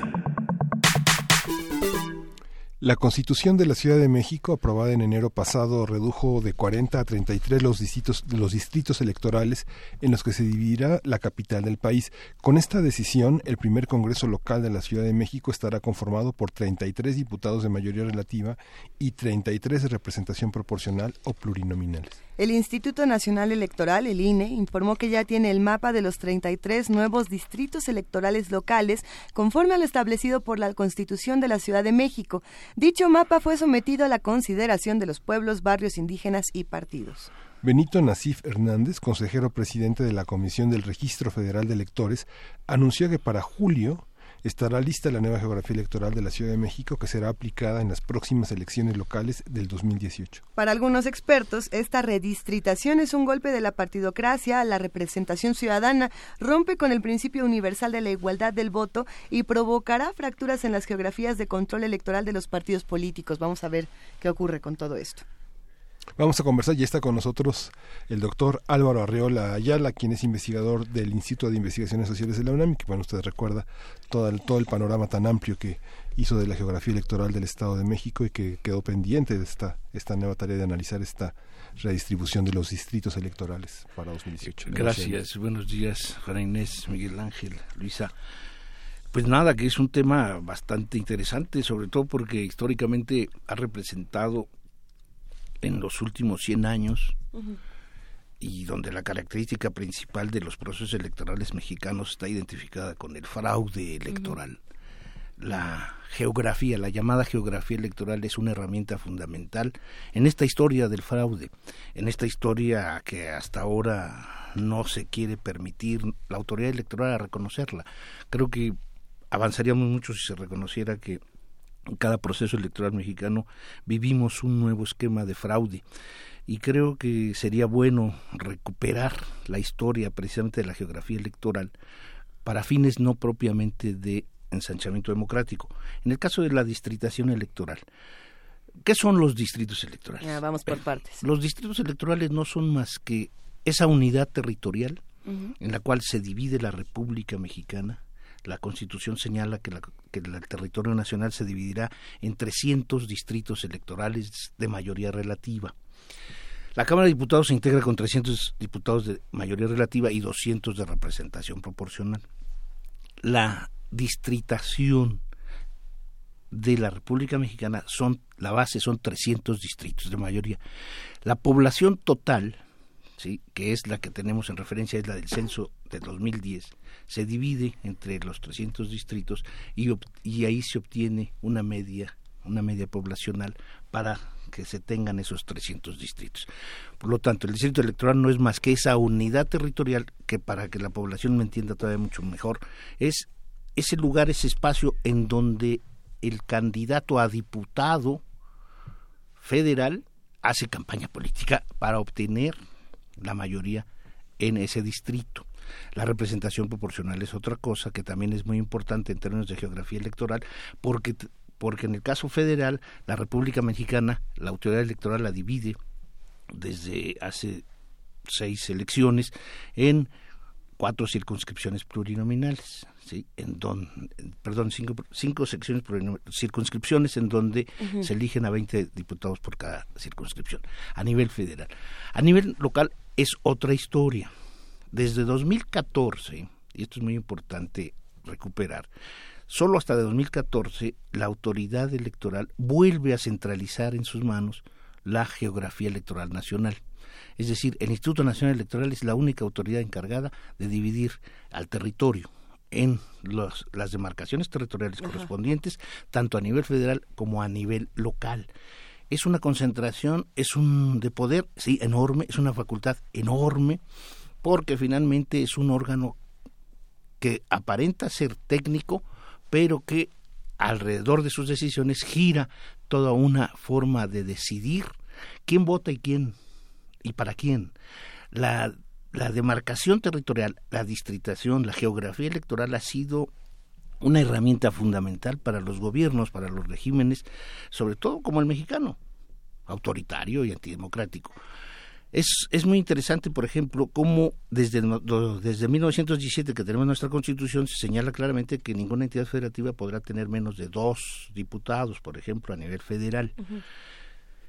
Y así transcurre la historia hasta, hasta años recientes, pero la integración, por ejemplo, del Congreso Constituyente del 17, más o menos son 229, si no mal recuerdo, diputados que alcanzaron el triunfo, se integra la Cámara, mientras no había este, representación proporcional, la mayoría relativa sobre, sobresalió hasta los años 70, hasta los años 80 de 200, 250, 259, 260, fue un número singular. Hay algo interesante. En las, en las entidades federativas, por ejemplo, los distritos electorales, que tenían en el Congreso un, una fórmula, vamos, vamos históricamente el, el, poder legislativo es un aparato muy importante. Y lo fue entre 1917 y 1928, en donde las entidades federativas en actos soberanos decidieron las divisiones territoriales de sus territorios. Entonces, ¿qué tenemos? Tenemos entidades federativas en la, década de los años 20 en donde alcanzaban hasta 24, 25, el caso de Jalisco, San Luis Potosí, Yucatán, Sonora, congresos de más de 20 diputados. Esto esto para aquellos años y sobre todo ante la figura, y aquí toco la figura fundamental en términos, en, lo que nos atrae aquí ahora, la distritación electoral. El candidato electo triunfador en 1928, llamado Álvaro Obregón, ¿sí? decide enviar a la Cámara de Diputados federal una iniciativa de ley, que la, era la, la legislatura 30, si no mal recuerdo, en donde la iniciativa se revisa y ¿para qué era? Para disminuirle desde la decisión de Álvaro Obregón a todas las entidades federativas el número de diputados que integraban sus, sus congresos. ¿Por qué? Porque consideraba que tenía un poder excesivo. Entonces, entidades que eran contrarias al Partido Constitucional, Liberal Constitucionalista que él regenteaba, por ejemplo, el Partido Socialdemócrata, entonces liderado por Preto Lawrence, ¿no? que, que obtenía los triunfos fuertes en las entidades recelosas de Obregón, ¿sí? y que hacían posible que estas legislaturas, precisamente utilizando la distritación, utilizando la geografía electoral, pudiesen restarle decisiones al Poder Ejecutivo. ¿A qué me refiero? Que en las, había muchas elecciones de gobernadores en los años 20 y 30 en donde la decisión final la tenía el Poder Legislativo. El Poder Legislativo era el que reconocía finalmente quién era el triunfador. Y entonces eran cuerpos legislativos grandes, y esto fue una de las precisamente de, de las consideraciones que tuvo Álvaro Obregón para disminuirlo, porque había conflictos políticos internos. Y entonces las entidades federativas de un sopapo, antes de nacer el PNR en el 29, disminuyeron considerablemente sus número de integrantes para reducirlos a qué número? A siete diputados mínimos, o siete, nueve y once de acuerdo con el número de pobladores. Curiosamente, la integración de los congresos locales de las entidades federativas hasta la fecha sigue siendo el mismo. No hay un congreso local que no deba tener siete nueve u once diputados en cuanto a la integración poblacional. Es decir, población, crecimiento demográfico y demarcación territorial son van de la mano siempre en un interés político por ocupar una, un espacio. Para que quede más claro, la distritación, la distritación electoral en, de la República Mexicana se ha modificado básicamente en la, década de los años 60 y 70 y hasta la década de los 80, sobre todo por presiones de los propios partidos políticos de oposición que demandaban, por ejemplo, que distritos electorales, el caso más el, caso más ejemplar hasta los, hasta la década de los años 90 lo representó el distrito 40 de la Ciudad de México de Iztapalapa, el distrito 40 de Iztapalapa, que durante muchos años y durante muchas elecciones llegó a tener más de 500 mil ciudadanos inscritos dentro de ese distrito. ¿Por qué es importante saber 500 mil en un distrito 40 de Iztapalapa frente a otros distritos de la República Mexicana que oscilaban entre 20 mil, había hasta de 15 mil habitantes, ¿sí? Y el gigantesco de 500 mil. El PRI nunca quiso, nunca aceptó redistritalizar la Ciudad de México, como tampoco ha querido aceptar la redistritalización electoral del Estado de México. En el Estado de México las últimas elecciones, por ejemplo, se hicieron con la distritación de hace 20 años, con el con el censo de 1990. Ahora para las elecciones de 2018, la reforma constitucional de 2014 obliga al Instituto Nacional Electoral a, a redistritalizar la República Mexicana y a partir de 2015 es lo que venimos viendo. De manera gradual, de manera gradual, desde el 15, 16, 17, se hace la nueva redistritación para las elecciones del 18.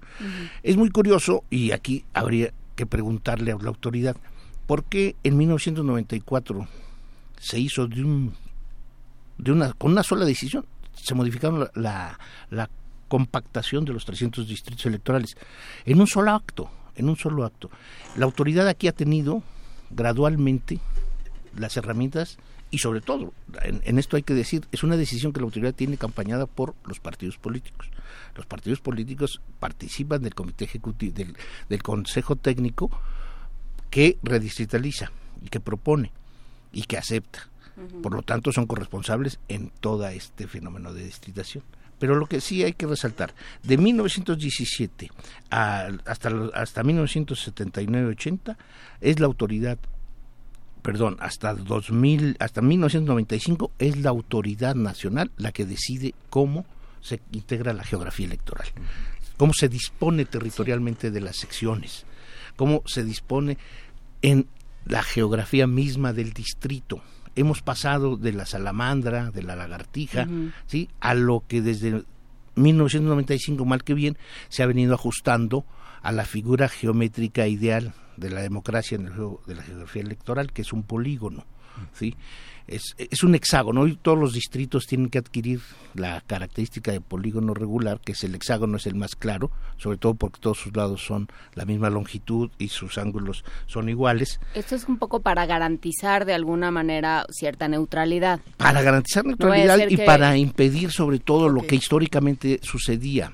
Pueblos que se hacía modo pueblos que se violentaban con el que con el de al lado porque los habían integrado en un solo distrito, muchas veces a propósito. ¿sí? No hay una historia, no hay una historia de la geografía electoral mexicana. No hay ningún instituto de la universidad ha, este, ha profundizado en esto. Somos muy pocos los que creo que hemos políticamente más o menos señalado la historia de lo que son los distritos electorales. Hoy tenemos en el caso, por ejemplo, de los 300 distritos electorales federales, ya está aceptado. Eh, y el INE digo, desde, 1900, desde 2014 viene haciendo la distritación en las entidades federativas y le correspondió a la Ciudad de México, como Miguel Ángel bien lo señalaba al inicio, de que disminuye de 40 distritos a 33. Y 33. Y tendrán hasta julio, en la consulta que se está haciendo a las comunidades indígenas de la Ciudad de México, este, la posibilidad de nosotros ahora sí conocer la seccionalidad. Esto es muy importante. No es lo mismo el distrito electoral. Aceptemos que la delimitación territorial de un distrito ¿sí? De acuerdo con ciertos criterios, se hace. Pero luego lo importante es precisamente cómo se forman las secciones electorales. Hay secciones electorales que se autorizan desde la Constitución a que no pueden ser de menos de 100 ni de más de 3000. Es ahí es donde juega precisamente la habilidad de la alquimia electoral, de la ingeniería electoral. ¿Qué secciones electorales yo puedo integrar con 500, con 1000, con 1200, con, con 750, con 1830? Esto que puede ser baladí es muy importante, sobre todo cuando vemos las actas finales en las votaciones, ¿sí? y lo que también en términos electorales, en términos teóricos electorales, se conoce como el peso de los votos, el peso del voto. El peso del voto en la geografía electoral es muy importante. Por ejemplo, hay un distrito electoral en Jalisco de 700 mil habitantes y hay en el Estado de México distritos, por ejemplo, el de los del sur, en donde hay solo 40 mil. El peso del voto del habitante de estos distritos de 40 mil, pues es casi 10 veces mayor que el peso del voto del habitante que está en este distrito de Jalisco o en el del distrito de Catepec. y vas a organizar tu campaña de manera distinta y vas Ahí es donde entra todo un juego, un juego electoral muy interesante porque son los recursos. Recuerden ustedes que el Congreso Federal de los 300 diputados de mayor electiva tienen el mismo peso una vez que están dentro de la Cámara. ¿Qué sale más barato? Llevar diputados con pesos de voto menores o mayores. Y entonces los ajustes de campañas electorales que hacen los partidos políticos representan también una base, la geografía. No me voy a meter a hacer una campaña política en un distrito, por ejemplo. La, la oposición en el distrito de Iztapalapa hasta, los, hasta la década de los años 90 no hacía campaña en ese distrito de Iztapalapa con 500 mil habitantes. Era costosísimo hacer campaña, este, calle por calle, mítines, era, era totalmente fantasioso ganarle al PRI en ese distrito, ¿sí? Hacían campaña en aquellos lugares en donde la población era menor, en donde la posibilidad de encontrar el TAT con la con el ciudadano votante pues era maravilloso. Y esto pues representa, estas son, estas son de las cosas que representan muchas aristas de este fenómeno tan complejo como pueden ser las demarcaciones. Pero las demarcaciones territoriales, los distritos electorales, tienen el origen en decisiones políticas. Sí es lo más técnico del proceso electoral. Del subsistema electoral mexicano y de todo el mundo, este es el proceso más técnico. ¿sí? Pareciera ser que nadie puede discutir que tiene que haber distritos equilibrados poblacionalmente, que tiene que haber distritos que estén dentro de un solo municipio o cuando menos agarren dos municipios. También igualmente, esto es lo que se llama integridad municipal, que tengan obviamente distritos, y en esto también los criterios son técnicos, que los tiempos de traslado al interior de ese distrito pues no sean tan bárbaros como era en los años 20, ¿no? Piensen ustedes un distrito de Chihuahua, ¿no? Donde se tardaban tres días para llegar. las actas electorales al distrito. Y en esos tres días pues se modificaban todas las actas electorales, eso es cierto. Bueno, pero hay que decir que la mano de Salinas con el proyecto de solidaridad llega hasta el 95 con esta con esta última parte, ¿no? E, e, entiende que las redes de solidaridad, que luego la izquierda a partir del 97 entiende en la Ciudad de México y que convierten Iztapalapa a esos 500 mil en redes ciudadanas que son posibles de hacer campañas a través de la boca a boca, ¿no? Así es. Sí, pero, pero Miguel Ángel, creo que también es importante cómo, cómo se van delimitando territorialmente los espacios en donde se tiene que votar considerando situaciones geográficas, considerando situaciones socioeconómicas, ¿sí?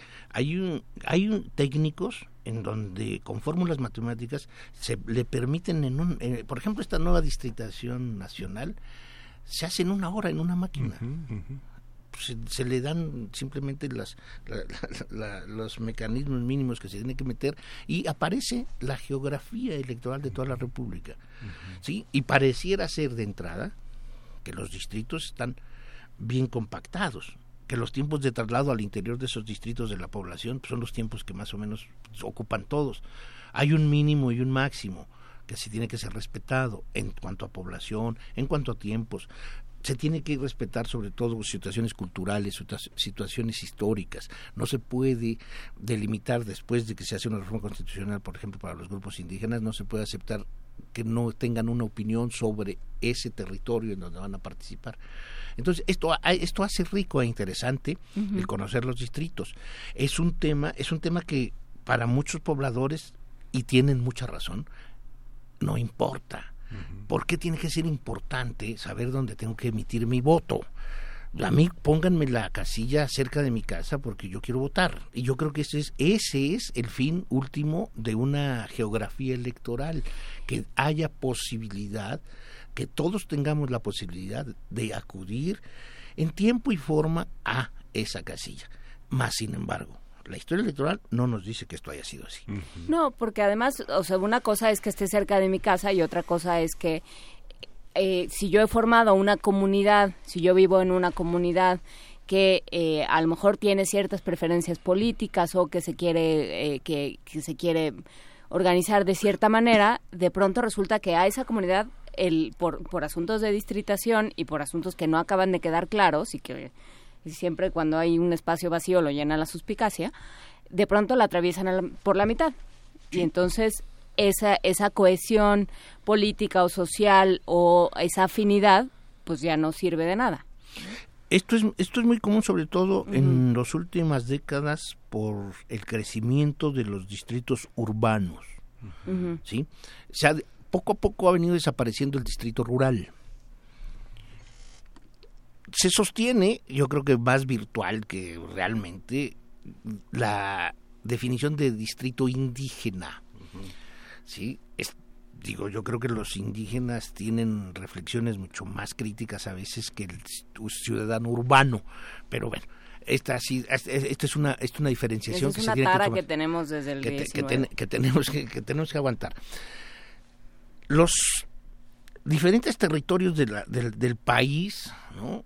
creo que están fácilmente identificados. Pero cuando se hace un distrito electoral, siempre se pensará, siempre, siempre se ha pensado, la decisión final es cómo me afecta en mi voto. Y por eso están los partidos en este comité técnico y ahí sí tienen voz y voto.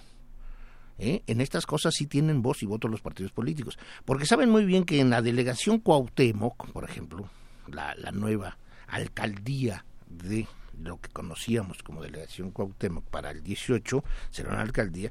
Bueno, no es lo mismo que le junten a la Escandón con la Condesa y una parte de la Roma o que dejen solo a la Roma, por poner un ejemplo, o que hagan una sección electoral exclusivamente en la zona de Peralvillo, ¿sí? Porque yo si me si, si me ponen a mí pobladores de la Condesa, de una parte de la Condesa, que no tienen buena relación con la parte del escandón, donde está el mercado, donde está este que no atraviesa José Martí, donde está la banda y que atraviesa o que no atraviese José Martí, por, ejemplo, entonces ya tengo problemas como partido político. Por ejemplo, en las últimas en las últimas elecciones del 2015 y pongo el ejemplo de la delegación Cuauhtémoc porque el Partido Acción Nacional ganaba precisamente en toda esta parte de la Condesa y Roma, la Roma Sur no, la Roma Norte, perdón, ganaba, era, era clásico un, un territorio panista, más sin embargo en el 2015 Morena se lo arrebata. Y la discusión ahora es precisamente cómo van a seccionar a la delegación, a lo que antes llamábamos delegación Cuauhtémoc, ahora alcaldía Cuauhtémoc. ¿Sí? Esto, esto es muy importante, porque entonces ahí los partidos son los que, a través de datos concretos, van a poder decidir si las secciones, no, agrégame a mí estos 100 a esta sección. Mira, considera, es, considera precisamente como decía Juan Inés, a ver, de José Martí para atrás del mercado no me lo consideres, pero a mí de José Martí para allá, hacia, hacia la Nápoles, esta, hacia esta cuadra, por favor. Esta e, manzana me la dejas. Esta me la dejas, ¿sí? Porque una vez, que, una vez compactado el distrito, ya el juego político es mayor porque vamos por las secciones. Vamos a buscar entonces que las secciones estén más o menos que me beneficien, independientemente que se busque la figura del hexágono en todas. Y no es así. Si ustedes revisan la geografía electoral de cualquier distrito electoral y buscan hexágonos en todas las secciones, no, pero eso es culpa del sistema educativo. Pero es, sí, porque no sabemos lo que son este, polígonos regulares. Entonces, Sí, bueno, eh, para, quienes nos escuchan, en el Diario Oficial de la Federación, el 19 de mayo se aprobó la distritación, la redistritación, el replanteamiento, ¿no? Y hay que decir que es un documento enorme, ¿no? Donde la parte indígena está como nunca había estado representada desde, desde, las, desde, las eh, elaboraciones de 2005, que es muy interesante saberlo.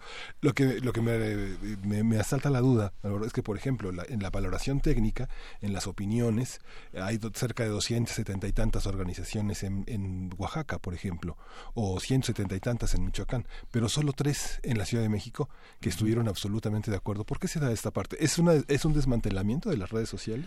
Bueno, yo creo que confirma un hecho indudable. En la Ciudad de México disculpen eh, los grupos indígenas y los, pobladores originarios, pero los no hay barrios indígenas en la Ciudad de México. Azcapotzalco, Milpalpa, Coajimalpa. Digo, Milpalta, Coajimalpa, no, sobre todo Milpalta y Tláhuac, ¿no? Si consideramos Milpalta y Tláhuac, y, Xochimilco, la Universidad Nacional Autónoma de México se nutre, puedo apostarlo, de más del 60% de los pobladores de los trabajadores administrativos de, la UNAM, 40, 50% son de Xochimilco, Milpalta y Tláhuac. Y la verdad, yo creo, que se han urbanizado desde hace muchísimo tiempo de otra manera. No, yo creo que hay algo, hay algo que la Constitución de la Ciudad de México a mí me, me deja perplejo, porque dice que las demarcaciones territoriales, ¿sí? considerarán, considerarán algunos elementos. Yo puedo entender que para la demarcación territorial se considera la población, la configuración geográfica, las identidades culturales de los habitantes, el reconocimiento de los pueblos y barrios originarios, los factores históricos, la infraestructura y equipamiento urbano, el número de extensión de colonias, barrios. Pero díganme ustedes dónde puedo yo aceptar que un criterio que me dice que tenga que ser considerado directrices de conformación o reclasificación de asentamientos humanos con categoría de colonias, directrices de conformación o reclasificación. Yo para mí esto no es español. Y otra, previsión, un criterio que tiene que ser ajustado, la previsión de los redimensionamientos estructurales y funcionales, incluyendo áreas forestales y reservas hídricas. ¿A qué se refiere esta última? Tampoco para mí es castellano. Bueno, que si a la mitad hay un bosque, no tienes que tomar en cuenta. O sea, que si, que si tu distrito es Chapultepec, sí. quiero creer, o sea, digamos, eso creo que están diciendo en, en, en, esa media lengua que es como es, es, la constitución de la Ciudad de México. ¿Podemos repetir el último? Sí, son, eh, o sea, estos son los, los criterios, los, los, elementos que deben ser considerados para hacer la demarcación territorial.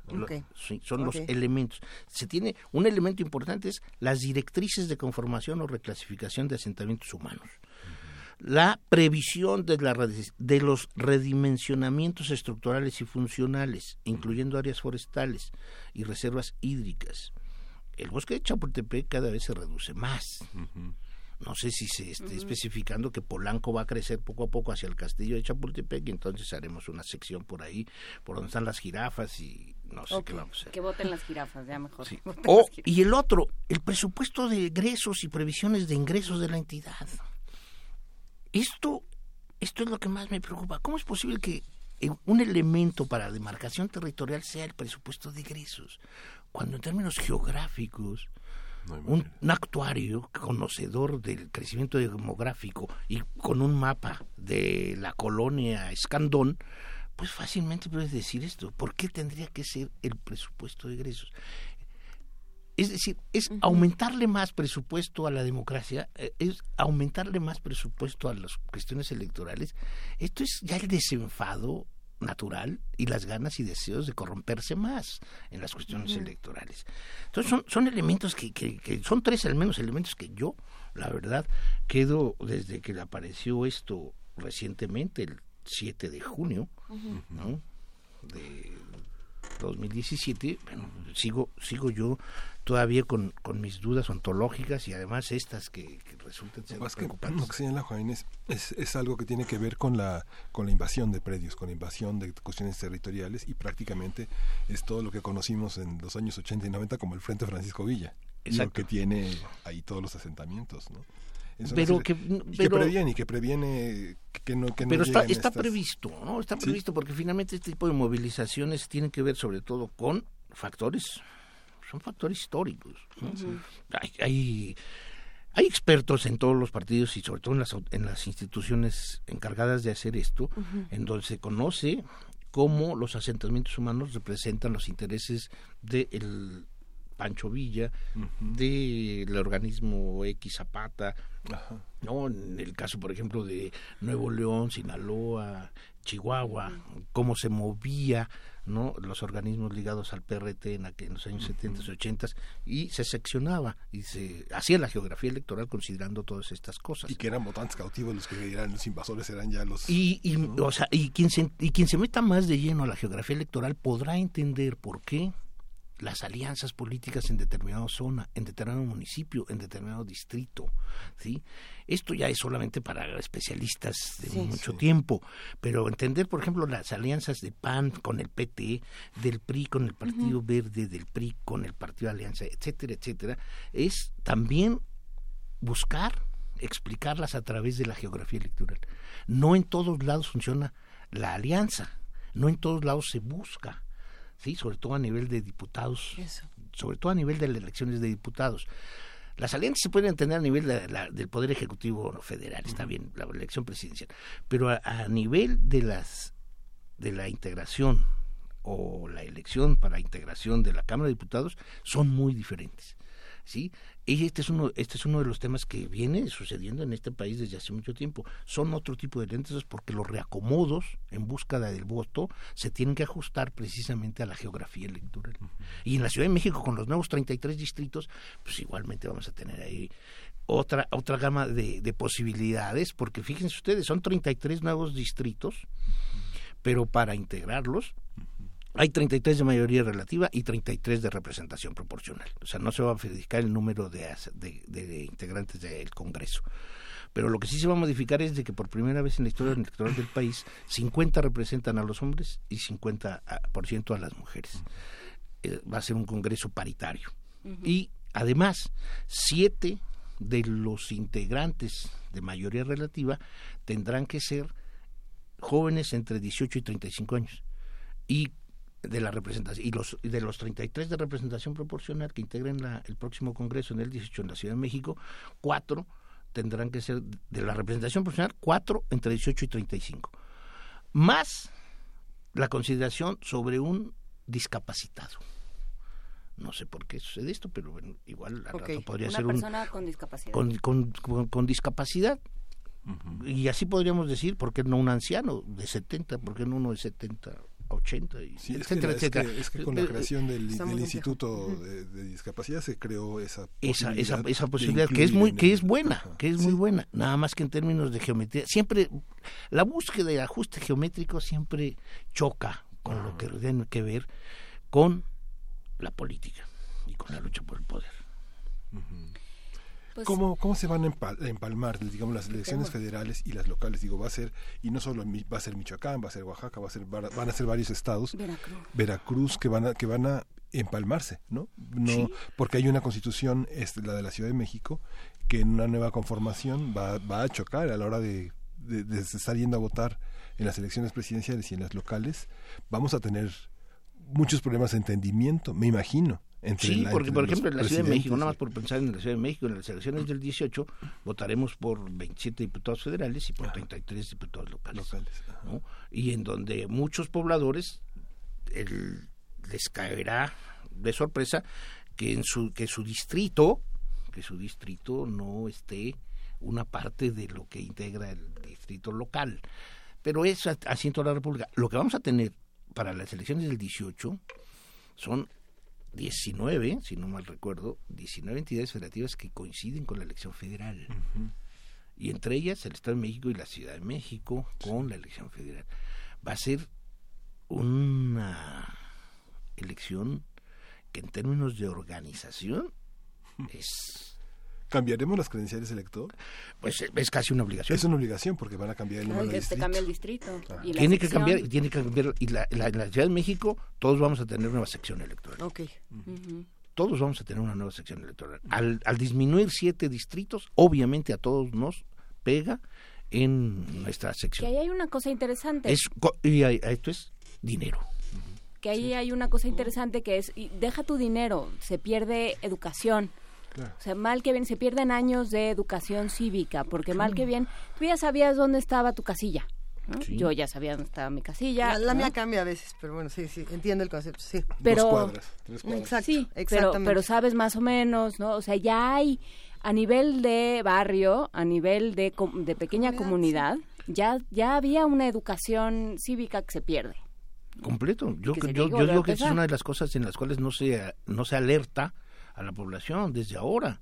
Es para que finalmente desde ahora, para encontrar, yo invito a la ciudadanía a buscar la constitución de la Ciudad de México, la nueva, el nuevo código electoral de, la Ciudad de México, y si no lo hace a través del Tribunal Electoral del Poder Judicial de la Federación, la Ciudad de México no no no no no no, no permite acceder. O sea yo no sé, ¿sí? y me dedico a esto, sí. dónde conseguir una constitución y un código electoral impreso en la ciudad más importante de la República Mexicana. O sea, la nueva normatividad que regulará la elección del 18 y a la cual inicia dentro de dos meses el proceso electoral, se inicia el proceso electoral dentro de dos meses y no los especialistas no tenemos, más que tal vez los magistrados electorales, está bien, pues es su función, pero los, el ciudadano común que necesariamente debe saber cuántos concejales va a elegir en Milpalta, cuántos concejales voy a, elegir en Benito Juárez, cuántos concejales voy a elegir en Miguel Hidalgo, en Álvaro Obregón, ¿sí? Porque es diferente, son entre 10 12 y 15. Bueno, es muy importante esto porque la integración proporcional de ellos va a ayudar a entender una nueva forma de organización. Y bueno, no nadie ha puesto en proceso un plan educativo cívico que le permita a la población desde hoy de la Ciudad de México saber lo que representará un concejal y cuál es la diferencia entre un jefe delegacional con un alcalde. Sí está plasmado en la Constitución, sí está plasmado en la ley.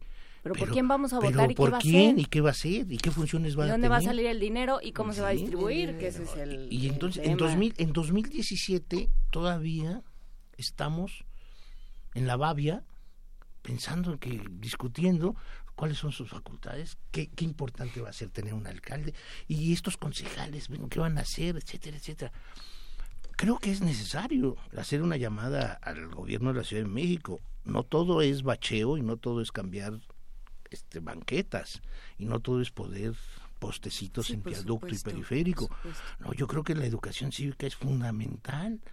Los recursos que se hacen para mal componer la Ciudad de México debiesen canalizarse hacia la educación cívica que se requiere. Porque finalmente ¿Qué representa para la Ciudad de México que el Congreso próximo se integre con un 50% de mujeres y un 50% de hombres? ¿Qué representa que siete, no es poca cosa, ¿eh? no es moco de pavo, como dicen los españoles, que siete integrantes de ese consejo sean jóvenes de 18, a 35. Esto es un aliento enorme para la población que, que se abstiene de votar en nuestro, en nuestro país y en la ciudad. Yo creo que más que nunca específicamente en la ciudad no donde una más que nunca yo creo que esto es, es, favor, es favorable a mí no deja de extrañarme el silencio y la incapacidad para promover lo que se llama desde la constitución y las leyes la cultura política democrática. Aunque si ves la, la, la, política de egresos de la Asamblea, ¿quién es quien tiene que publicar la Constitución? Digamos, ojalá y en julio no, no está en línea el presupuesto de egresos de la Asamblea, porque no tiene nada para publicaciones. o sea, no hay. A ver si en julio suben el dato de cuál va a ser la política de egresos en publicaciones, que sería alrededor, no sé, más o menos como de 1.500 millones de pesos, si uno compara el presupuesto del IFE para el material electoral, este, para publicar la Constitución. que tiene alrededor de 100 páginas, 70 y, tantas páginas. después, porque si toda está redactada así, que Dios nos Es como 70 páginas. La, Se necesita un glosario. La, Constitución. no, la Constitución son como ciento y tantas. 200. Sí. Seguiremos con pero, pero nada más este un, una reflexión dato, final, no, por nada favor, más un, un dato, precisamente hablando de publicaciones, las ediciones de Constitución o leyes electorales de las entidades federativas que edita el Tribunal Electoral Ajá. no son más de 2.000 ejemplares. Sí, es increíble. O sea, nada más van a manos de los diputados, de los senadores, de los representantes de los poderes ejecutivos, de las salas especializadas de los magistrados. No hay publicaciones para Juan Ciudadano. Venga. Venga, con esto cerramos la participación del doctor Álvaro Arriola Ayala, investigador del Instituto de Investigaciones Sociales de la UNAM.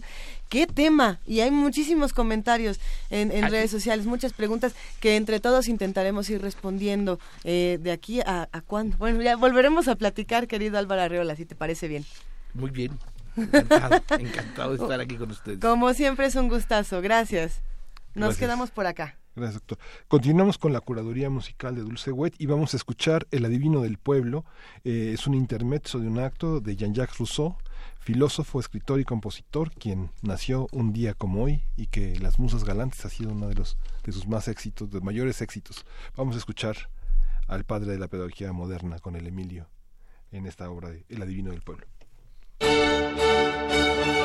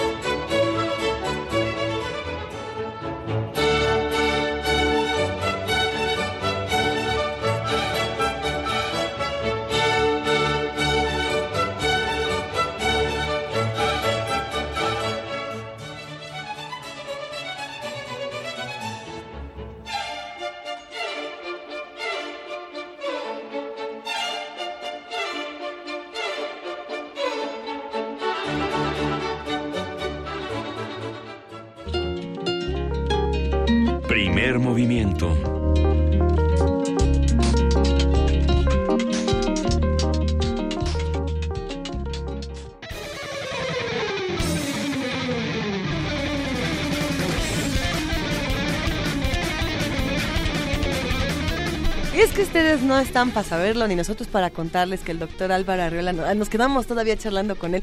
Va- pero es que yo iba a decir que Vania Noche iba a dar eh, el minuto mágico de Radio UNAM de pie, pero no, ya se sentó. ¿Cómo estás, querida Vania Noche? Muy bien, muchísimas gracias. ¿Cómo están todos? Muy buen día. Pues un gran día con mucha información y sobre todo ya queremos saber qué va a pasar hoy aquí en Radio UNAM. Claro que sí, para eso ya estoy aquí.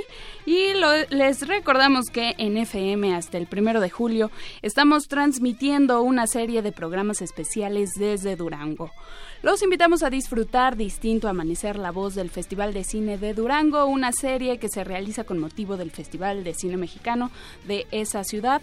Escucharemos entrevistas y contenido cinematográfico con la conducción de conducción de Carlos Narro y la producción desde Yeah. Durango de René Lozano. No se lo pierdan hasta el viernes 30 de junio de 10 y cuarto a 10.45 de la mañana aquí por el 96.1 de FM y el sábado primero de julio de las 11 a las 11 y media de la mañana.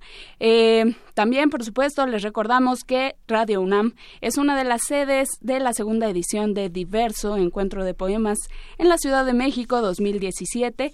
Así que los invitamos para que mañana vengan aquí a la sala Julián Carrillo de Radio UNAM a las 7, de- no, perdón. No, sí, A 7 las de la siete de la noche. Vania, sí, sí, sí, sí, claro. razón. Eh, la lectura de poemas a cargo de Jorge Esquinca, Ernesto Lumbreras, Hernán Bravo Varela de México, Emilio Coco de Italia y Olvido García Valdés de España. Hay mucha información en la página de Diverso, por supuesto, búsquenlo como segundo encuentro de poemas en la Ciudad de México y ahí encontrarán todo sobre la programación y las semblanzas de los poetas que participan. Quédense con nosotros en el 96.1 de FM, ya viene Ambiente Puma con la maestra Mireya Imas y me despido. Que tengan un excelente día, nos escuchamos mañana. Gracias, Vania Nucci, un gran día. Nos tenemos que ir en este momento, nos despedimos de, de la transmisión. Recuerden escucharnos mañana de 7 a 10 de la mañana en el 860 de AM en www.radiounam.unam.mx, ahora radio.unam.mx o en el 96.1 de FM. Muchísimas gracias, querida jefa de información, Juana Inés de esa. Juana Inés dijo, adiós. Ahí estás, Juana Inés, lista para la Hasta luego, gracias. gracias, querido Miguel Ángel Quemán. Gracias, Lisa. Esto fue Primer Movimiento. El mundo desde la universidad.